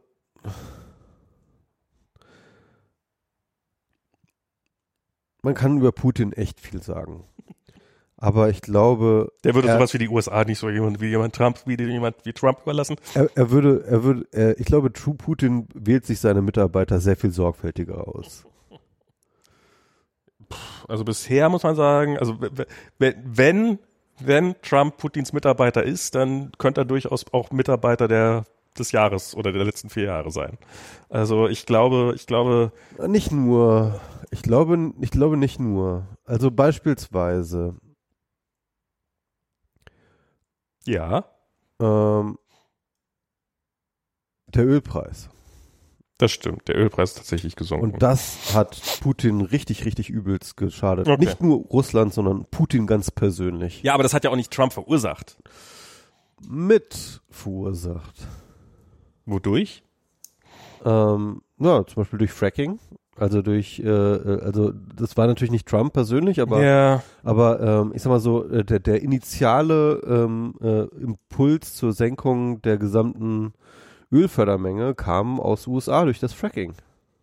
Na, nicht nur durch das Fracking, aber ja. Die USA war tatsächlich kurz vor der Corona-Krise, waren sie der größte Öl, die größte ölproduzierende Nation der Welt. Und haben deutlich mehr exportiert, als sie importiert haben. Ja. Und äh, sie waren, sie haben mehr Öl produziert als Saudi-Arabien. Ja. Und ähm, ja, also äh, ja, okay.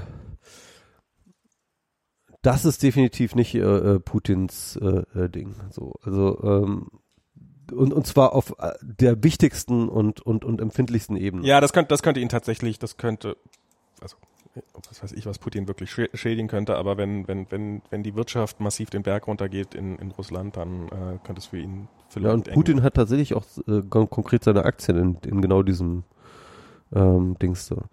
Manche Leute sagen ja, dass Putin der reichste Mensch der Welt ist. Ja, das habe ich auch schon öfters gehört. Weil weiß es nicht. Na egal, aber, aber ich glaube, mh, hm, nee, also ähm, nee, also also diese ganze Putin-Connection, ich glaube, das können wir mal endlich mal zu ad acta legen. Das ist, mhm. äh, das ist, ich, ich finde das auf vielen Ebenen unplausibel. Na egal. Also ich finde, dass er, dass er den Typen, also es, es, es taucht, ich meine, dass er jetzt den G7-Gipfel absagt, weil Putin nicht dabei sein darf und so und äh, äh, und der jetzt deswegen nicht stattfindet und und also das finde ich schon, also also das hat den, ich sag nicht mal, dass er, also dass er ihn sehr, sehr geil findet und gerne äh, mehr so wäre wie Putin, das, das finde ich, äh, lässt sich nur schwer bestreiten. Ja. Und das ist auch Motivation genug für die, für den Kram, den er erzählt, oder? Ja. Äh, äh anders, anders ausgedrückt, ja. Glaubst du, dass Trump, wenn er die Puppet von Putin wäre, das geheim halten könnte? Das ist ein guter Punkt. War ohne Scheiß. Also. Und vor allem, äh, wo echt alle Leute, und zwar wirklich die besten Ermittler überhaupt, nach den Hinweisen dafür gesucht haben. Sorry, aber äh, können wir, äh, ich, ich, für mich ist die, wir müssen, wir müssen, wir müssen diese Diskussion jetzt nicht weiter vertiefen. Das ist absolut in Ordnung. Ich, ich bin, äh, ich bin trotzdem, ich bin, also es, du hast gerade einen guten Punkt gemacht, äh, will ich, will ich, will ich neidlos anerkennen und äh, ich denke da nochmal drüber nach. Ähm, aber ich finde, ich halte es nach wie vor nicht für komplett ausgeschlossen. Ähm, ah, ja, keine Ahnung. Wir werden sehen.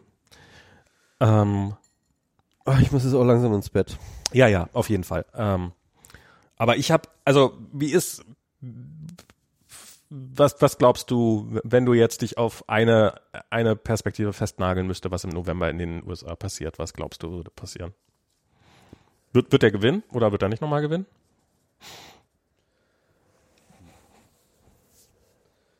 Also ich fühle mich wirklich, wirklich, wirklich ähm, sehr, sehr hilflos in solchen äh, Sachen. Ja, sag mal vielleicht. Früher, früher hatte ich, äh, das hätte ich das, hätte ich sofort gesagt, ja, muss man sich doch nur die Umfragen anschauen. Da sieht man doch sofort, Trump hat gar keine Chance. und aber so das haben wir schon mal gesagt. genau, und ähm, aber ich, ich bin da einfach wahnsinnig vorsichtig geworden. Ich, ähm, ich halte momentan auch einfach, auch gerade weil, weil, weil so viel in Bewegung ist und weil so viel passiert. Also ich, ich, ich würde noch nicht mal drauf wetten, dass diese Wahl überhaupt stattfindet. Ja, das, das, das stimmt. Nehmen wir an, die Wahl findet statt. also, ja. Ähm, ich sage einfach mal, ich, ich glaube, Trump wird verlieren und ich hoffe, dass Trump verlieren wird. Du hoffst, dass wir mit einem blauen Auge davon kommen. Ja. Ja, klar. Aber man muss auch einfach sagen, Joe Biden ist ein wahnsinnig schlechter Kandidat. Ja, die Demokraten haben eine sehr. Ich hoffe, dass Joe Biden im November noch lebt. Lass es mich so ausdrücken. Ich hoffe, dass Joe Biden im November noch lebt.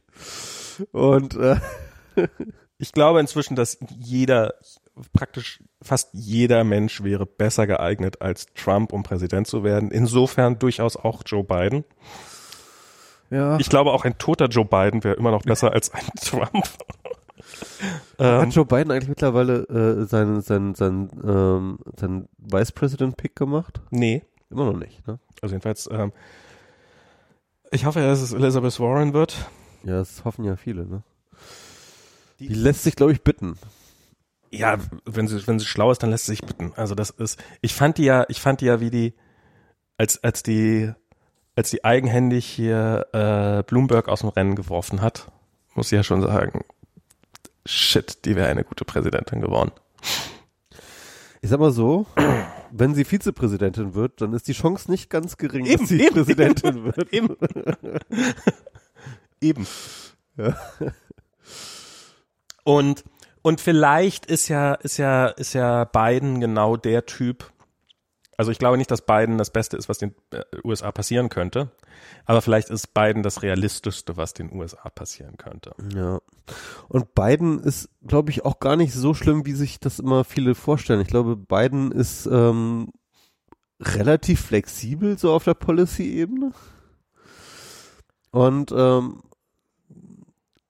deswegen kann ich mir vorstellen, dass man ähm, dass, dass man ihn auch ziemlich weit nach links trimmen kann. Ja, vielleicht. Ähm, und und äh, das ist, glaube ich, auch das, was jetzt so, so Sanders und wahrscheinlich auch Warren irgendwie versuchen. So, ne? Irgendwie, hey, ähm, komm mit deinem komischen Motoröl-Charme und meiner Policy könnte, könnte was, was werden. Ja, ja. Also das ist, das, das hoffe ich, also ich, ich kann mir halt vorstellen, dass du, dass du dass du Leute noch, also dass halt Joe Biden ist halt jemand, der auch vielen, sehr, sehr vielen potenziellen, also ich, ich glaube schon, dass es viele Republikanerwähler gibt, die Trump nicht mehr sehen können und ihn loswerden wollen. Ich habe das Gefühl, das sind wirklich mehr geworden, gerade auch in, letzten, in letzter Zeit. Und wenn man den jetzt aber anfangen würde, jemand sowas wie jemand, den, der sich irgendwie als Sozialist darstellen lässt, okay, von, jetzt im Augenblick wird von den Republikanern jeder als Sozialist dargestellt, aber ähm, wenn sie halt Biden oder Warren, da, da, da, das, das verschreckt die halt genug, um halt dann vielleicht doch im Zweifelsfall Trump zu wählen oder gar nicht wählen zu gehen. Und ich glaube, jemand wie Joe Biden ist auch für einen gemäßigten Republikaner anschlussfähig genug, um zu sagen, hey, der kann, der kann eine Rede halten, ohne dabei vom Stuhl zu fallen. Und ähm, ja, der verbrabbelt sich ja auch die ganze Zeit wie bescheuert, ne? Also das muss man schon sagen. Also das, äh, der, der ist auch nicht mehr, der ist nicht mehr ganz fit im Kopf. So Aber er kann wenigstens, er kann wenigstens gerade da sitzen und dabei präsidenthaft aussehen. Das ist äh, also und und er hat es jetzt geschafft. In, also das finde ich halt ist, ist jetzt auch gerade so den Kontrast, den man jetzt deutlich sieht, äh, nicht mehr Feuer ins Öl zu gießen mitten in einer in einer in einer der größeren Krisen, die dieses Land in den letzten Jahren hatte. Und also ich glaube, dass ja, also du musst mich nicht überzeugen, dass, dass bei beiden der bessere Kandidat. ist. ja, ja. Also, und ich glaube, ich glaube, es gibt auch, es gibt ist, ich glaube, dass sich, dass sich diese ganze Trump-Nummer auch ein bisschen abgenutzt hat. Das ist zumindest meine Hoffnung. Ja, er schafft es ja immer noch irgendwie einen draufzusetzen. Halt ja, aber, ir aber irgendwann hat man sich auch mal dran gewöhnt, dass er immer noch einen draufsetzen wird. Dann wird er noch mal einen draufsetzen in seinem Draufsetzen des Draufsetzens. Ir irgendwann ist er am Ende. Irgendwann ist die, irgendwann ist die Fahnenstange zu Ende und das wird einfach nicht Trump ist ein Feuerwerk eines Feuerwerks eines Feuerwerks. das ist trotzdem enttäuscht. Max, Gut. lass uns mal. Ja, ja, wir, wir machen. Ähm, Vielen Dank fürs. Michi hat vorhin gesagt, dass er jetzt. Wie spät haben wir es jetzt? 22. Oh, halb elf schon. Halb elf, da bin ich mich schon im Bett eigentlich noch. Ja, also. Michi muss jetzt Bubu machen.